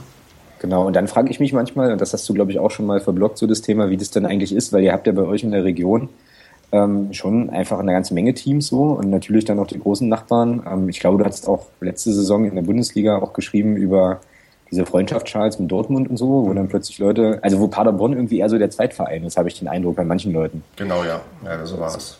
Ja, und das ist ja bei uns nicht so. Also wir haben ähm, die Leute, die bei uns ins Stadion gehen, die gehen halt zum Club und da gibt's einfach auch Leute, und das ist für mich, äh, der sich jetzt ja auch intensiver mit der Vereinsgeschichte nochmal beschäftigt hat und so, auch immer wieder faszinierend. Da sind Leute dabei, die sind einfach schon immer da. So, weißt du, da hast du manchmal den, das, fast schon das Gefühl, das Stadion ist um die drumherum gebaut worden, einfach, weil, so, weil die zuerst da waren. Und ja. äh, die, die dann auch nochmal ganz andere Dinge so erzählen. Ne? Da, also weißt du, die dann halt dabei waren, als Diego Maradona ins Grubestadion auflief zum Beispiel, weißt du, oder ja. beim ersten Europapokalspiel gegen Galatasaray äh, Istanbul irgendwie ähm, wo ich auch immer massiven Respekt habe vor den Leuten und was die mitgemacht haben. Also ich habe jetzt eben auch natürlich schon einiges erlebt, aber die ja noch mal ganz anders. Und äh, da ist äh, zwar auch, wir haben zwar auch Wolfsburg und äh, weiß ich nicht Hannover und Berlin und so nicht so weit weg, aber ähm, ja in Magdeburg gibt's was Fußball, Fußball angeht äh, eben nur den Club äh, so und damit ähm, hast du einfach auch eine riesenbreite Fanszene, wo das schon auch der Erstverein ist und jetzt auch durch den Aufstieg nochmal mehr äh, kommen natürlich auch Leute, die dann eben äh, jetzt auch erst in den letzten zwei, drei Jahren so dazugekommen sind. Viele Leute kommen, glaube ich, wieder, weil die Stimmung im Stadion einfach wirklich, wirklich cool ist so. Ähm, und von daher, ja, sehe ich da auch wenig, ja, auch eher wenig Parallelen, glaube ich. Aber ich, ich glaube auch durch eure Bundesliga-Episode, ja, ist schon noch interessant, ne? wie dann halt eben dann doch im Umfeld wahrscheinlich die Ansprüche steigen, dass dann. Leute sagen, naja, äh, jetzt waren wir da, jetzt wollen wir da eben wieder hin. So. Genau, und wie sich das auch verändert, ich meine, man sieht ja genug Beispiele oder mir fällt spontan da immer Wattenscheid ein, die auch mal erste Liga gespielt haben, auch recht solide, auch für ein paar, paar Jahre das geschafft haben und die jetzt, ich glaube, ja genau, die spielen in der Regionalliga West und ich habe mir auch mal diese Saison ein Spiel von denen angesehen in Wattenscheid, weil ich hatte irgendwie Wochenende Zeit und dachte, ach, guckst du dir mal Wattenscheid gegen, ich weiß nicht, gegen wen die gespielt haben, gegen irgendeinen, so auch so ein Dorfverein war das, glaube ich. Und ich war doch, äh, also nicht schockiert, aber es ist halt auch so ein Stadion, da passen, glaube ich, 20.000 Leute hinein. Und okay. es waren, weiß ich nicht, 500 Leute da. Also die meisten Tribünen waren halt einfach zu, weil sich das nicht lohnt, die zu betreiben. Und mhm. das ist so, wo ich dachte, Mensch, und die haben mal erste Liga gespielt. Und äh, haben das anscheinend nicht hinbekommen, nachhaltig da irgendwie auch oben dabei zu bleiben. Und dann hast du so ein Riesenstadion, das ist ja genau wie Alemannia Aachen, die auch höhere Ansprüche hatten und jetzt auch irgendwo in der vierten Liga spielen, ein Stadion haben, was für die auch viel zu teuer ist. Und da, da habe ich immer so ein bisschen Bedenken, wenn ich überlege, wie kann das mit Paderborn weitergehen? Wer, klar, wir sind jetzt irgendwie schuldenfrei, aber wer sagt uns, dass wenn wir irgendwie einmal absteigen, in der dritten Liga noch eine, weiß nicht, schlechte Saison spielen und plötzlich all diesen Ansprüchen, die man mal hatte, komplett hinterherhechelt und dann auch halt diesen, diesen Absturz irgendwie mitmacht, weil Klar, Paderborn ist nicht der Verein, der irgendwie von heute auf morgen zig Sponsoren anziehen kann, weil, es einfach attraktivere Vereine gibt. Und äh, da sehe ich dann schon irgendwie die Bedrohung, dass natürlich langfristig da irgendwas schiefgehen kann. Ich weiß gar nicht, also wo wir jetzt so ein bisschen beim dem Thema langfristig sind, wie sieht es denn bei Magdeburg aus? Also ist, ich sage bei Paderborn immer so, wenn die nächsten 20 Jahre irgendwie die zweite Liga so die Standardliga ist, man mal absteigt, man vielleicht mal aufsteigt, dann ist das okay. Das wäre so eine vernünftige, weiß nicht, das würde ich als vernünftig und realistisch empfinden, was man erreichen kann. Was mhm. ist es in Magdeburg? Ist es da auch so, dass man denkt, okay, oder was denkst du, dass man die dritte Liga so als Standardliga nimmt, mal nach oben, mal nach unten geht, oder ist auch in Magdeburg eigentlich mehr drin? Also kann Magdeburg auch perspektivisch in der zweiten Liga zum Beispiel bestehen? Ja, das, also, hm, das ist eine, ist eine interessante Frage mit mehreren, also mehreren Dimensionen so. Also ich glaube, was den wirtschaftlichen äh, Aspekt betrifft und das, also die Infrastruktur, die es bei uns eben gibt, ähm, sind wir Zweitliga-reif. Das denke ich schon. Also wir haben ja ein Stadion, was groß genug ist mit, ähm, ich weiß das aber nicht so ganz genau, ich glaube 27.000 würden reinpassen, wenn alles offen wäre. Ja. Äh, so, was erstmal eine okaye Hausnummer ist. Wir haben eine sehr, ein hervorragendes Nachwuchsleistungszentrum, ähm, auf DFB zertifiziert schon ganz, ganz lange. Ähm, und so, also von der Infrastruktur her, denke ich, ist die zweite Liga überhaupt nicht unrealistisch, so gar nicht.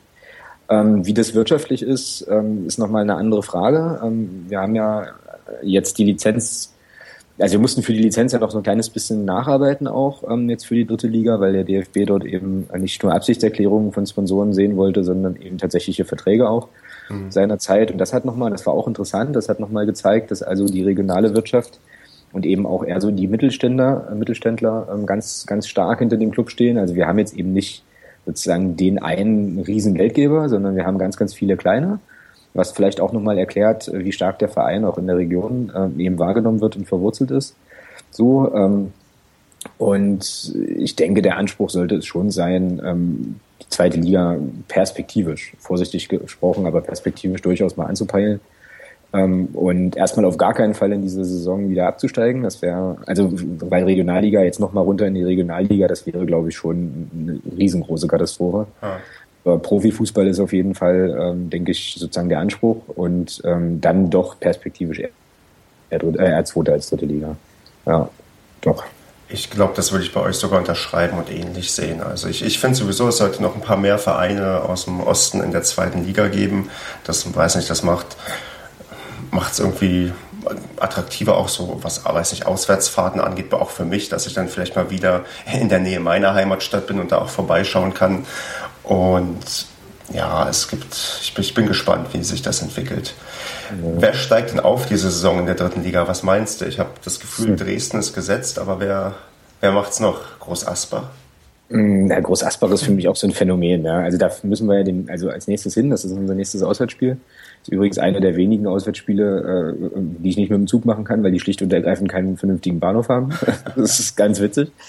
Ähm, keine Ahnung, also Dynamo ähm, ist wohl ist wohl durch. Mhm. Ich, will jetzt, ich will die jetzt nicht stark reden, aber die spielen einfach zu abgezockt. Äh, die haben ja jetzt stark. schon zwölf Punkte Abstand auf den dritten Platz. Also das ist ja, ja. phänomenal, wie die ja, ja. Holen, ja. Genau, also es war auch im Spiel gegen uns äh, zu sehen. Die machen also zwei der drei Tore ähm, waren individuell einfach sehr sehr gut. So, ähm, weißt du, also wo dann halt eben auch die Spieler, das Spielermaterial äh, schon auch ein Fingerzeig eben ist, ja. So, ähm, also Dynamo ist, glaube ich, gesetzt, das ist richtig. Äh, ansonsten, ähm, tja, ist es da oben noch ziemlich eng. Also ich finde Münster ähm, schon auch ein Kandidaten, aber Münster ist irgendwie immer ein Kandidat. Mhm. Ähm, ich fand die gegen uns auch ähm, stark. Also die hatten in, der ersten, in den ersten zehn Minuten, glaube ich, vier große Möglichkeiten. Ähm, wenn die da treffen, und da haben sie einfach nur daneben geschossen, da war das Tor zum Teil frei, geht das Spiel auch anders aus. Ähm, die können schon kicken, auf jeden Fall. Groß Asbach kann ich wirklich schlecht einschätzen. Also ähm, weil ich das äh, etwas eigentümlich finde, dass die da oben dabei sind und die gar nicht so auf dem Schirm haben. Da kann ich mehr sagen, wenn ich die, glaube ich, wenn ich, glaube ich, dort war. Und ansonsten habe ich jetzt nochmal die Tabelle so vor mir. Ähm, Mainz darf nicht. Dann sind wir da oben im Moment als Momentaufnahme ist ganz nett. Osnabrück weiß ich nicht. Aue könnte ich mir noch denken, dass die da oben auch nochmal ein Wörtchen mitsprechen. Ja. So, weil die auch solide Arbeit machen. Und das ist übrigens auch interessant, ähm, als ich dort zum Auswärtsspiel war. Äh, das ist ja nun mal nochmal eine ganz andere Gegend. Und wenn man sich da so die Infrastruktur anschaut und sich dann überlegt, die haben ja lange zweite Liga mhm. gespielt, jetzt zehn Jahre Zweitlig äh, Zweitligist, habe ich auch einen riesen Respekt vor, weil das ist, äh, da ist nichts so, also weißt du, so gar nichts. Und dann äh, fährst, fährst du ewig mit dem Shuttlebus da durch so kleine nette Straßen und stehst dann plötzlich vor diesem Stadion. Ähm, war schon spannend. Also ja, ich würde glaube ich sagen, Dynamo auf jeden Fall. Ähm, ich lege mich jetzt mal fest und sage, dass Münster äh, zumindest Dritter wird. Und dann, also der, ja, die dritte Mannschaft, die da oben noch mit rumgurkt, ist, kann ich schlecht sagen. Weiß ich nicht. Ich würde mich mal auf Aue, ich würde, ich tippe mal Aue. Das sind ein paar gute Tipps, die würde, würde ich fast sogar übernehmen, auch mit deiner Argumentation. Ich glaube auch, dass ähm, Groß Asbach, ähm, nee, das, das, die spielen wahrscheinlich ein bisschen über deren Verhältnisse, ohne dass ich die bisher gesehen habe, aber ich glaube, da ist wenn man da halt, weiß nicht, Osnabrück, Aue und Aalen sieht, das sind nochmal andere Hausnummern. Und Osnabrück, ach, Osnabrück und Paderborn haben so eine Geschichte. Also ähm, als bei der Wiedereinführung der Relegation hat Paderborn Osnabrück in die dritte Liga geschossen. Okay. Und ein paar Jahre später, als Paderborn und Osnabrück beide in, die, äh, in der zweiten Liga gespielt hatten, hatte Paderborn auch gegen Osnabrück ein Spiel gewonnen und das war so ziemlich entscheidend dafür, dass Osnabrück dann auch wieder abgestiegen ist. Also die haben mit uns, glaube ich, eher negative Erfahrungen gemacht. Und mhm. Von daher wäre es vielleicht schön, wenn man mal wieder gegen die spielen könnte. No. Aber ja. Und Preußen Münster, das wäre auch schön. Ich freue mich dann auf den irgendwie bei Twitter auf den Hashtag SCP, SCP, weil man dann das genau. so abkürzen kann. Das stimmt. Ich glaube, ich glaube, also ein anderer Grund, warum ich Groß Asbach da nicht mit in der Verlosung sehen will, ist, ich will irgendwie nicht, dass Groß Asbach zweite Liga spielt. Aber das ist gemein, weil ich in Groß Asbach niemanden kenne und falls jemand aus Groß Asbach zuhört, bitte nicht persönlich nehmen. Ich, äh, jetzt bin ich mal sarkastisch und ich glaube, da hört auf keine Fälle jemand zu. Mir ist nur kein Groß Asbach-Fan bisher untergekommen. Ich würde mich übrigens riesig freuen, ja, wenn ich hier jemanden für den Podcast finde, der der Groß Asbach-Fan ist und wir wollen uns mal über die komplette Saison unterhalten, immer gerne. Mhm. Alex, das ist, glaube ich, äh, für mich persönlich neue Rekordzeit, ähm, was einen Podcast irgendwie angeht. Ich äh, fand es klasse. Cool. Ich rufe jetzt mal, ich habe das schon mal gemacht, ich rufe jetzt dazu auf, dass alle Leute, die jetzt noch zuhören, sollen mir Feedback geben. Das heißt, weiß nicht, gebt mir ein Like oder schreibt eine Rezension äh, bei iTunes. Das würde mich sehr freuen. Eine Person hat das inzwischen tatsächlich gemacht das auch mir fünf Sterne gegeben und, glaube ich, geschrieben, dass das ein Muss für jeden Paderborner Fan ist. Und wenn ich noch sowas lesen könnte, würde ich mich sehr freuen. Ansonsten hoffe ich, dass ja, die Leute das einigermaßen interessant fanden. Mir, ihr könnt mir auch Feedback geben, ob ihr mehr über die über andere Vereine hören wollt oder ob ich wieder mehr über Paderborn machen soll. Wobei ich finde, mit anderen Leuten von anderen Vereinen zu sprechen echt interessant. Und ja, wünsche dir, Alex, für weiß nicht, die, die Saison doch alles Gute. Ähm, nicht so stressige Auswärtsfahrten und Heimfahrten, weil du ja dann immer Stunden unterwegs bist und nicht, dass es so knapp wird wie bei Rostock, wo du irgendwie eine Minute vorher erst da bist. Das gehört aber dazu. Also ich war ab dieses Jahr auch schon mal, glaube ich, gegen Kaiserslautern stand ich auch in der Vollsperrung im Stau und bin auch wirklich zwei Minuten vor Anpfiff erst im Stadion gewesen. Das, das gehört zu einer vernünftigen Saison dazu, dass man einmal gerade so im Stadion ist. Genau, das ist Teil des Erlebnisses, so sehe ich das irgendwie auch. Genau. Ja, ja. Okay, Alex, ich wünsche dir alles Gute. Wir ja, quatschen hoffentlich irgendwann nochmal miteinander. Auf alle Fälle beim nächsten Spiel gegen Paderborn und Magdeburg. Da machen wir Vorbericht, Nachberichte und alles Mögliche. So machen wir das. Ja, vielen Dank, dass ich, äh, dass ich zu Gast sein durfte. Ich fand es auch äh, sehr cool, sehr anregend und äh, wünsche dir und dem pa äh, SC Paderborn auf jeden Fall auch, ähm, naja, dass er noch die Kurve kriegt, ähm, so die Saison, ähm, dass er da nicht unten in Gefahr geratet und so weiter. Und äh, für den Podcast auf jeden Fall ganz, ganz viele gute Rezensionen und äh, viele Likes und so. Alles klar, danke dir. Mach's gut. Ja, mach's gut, ciao.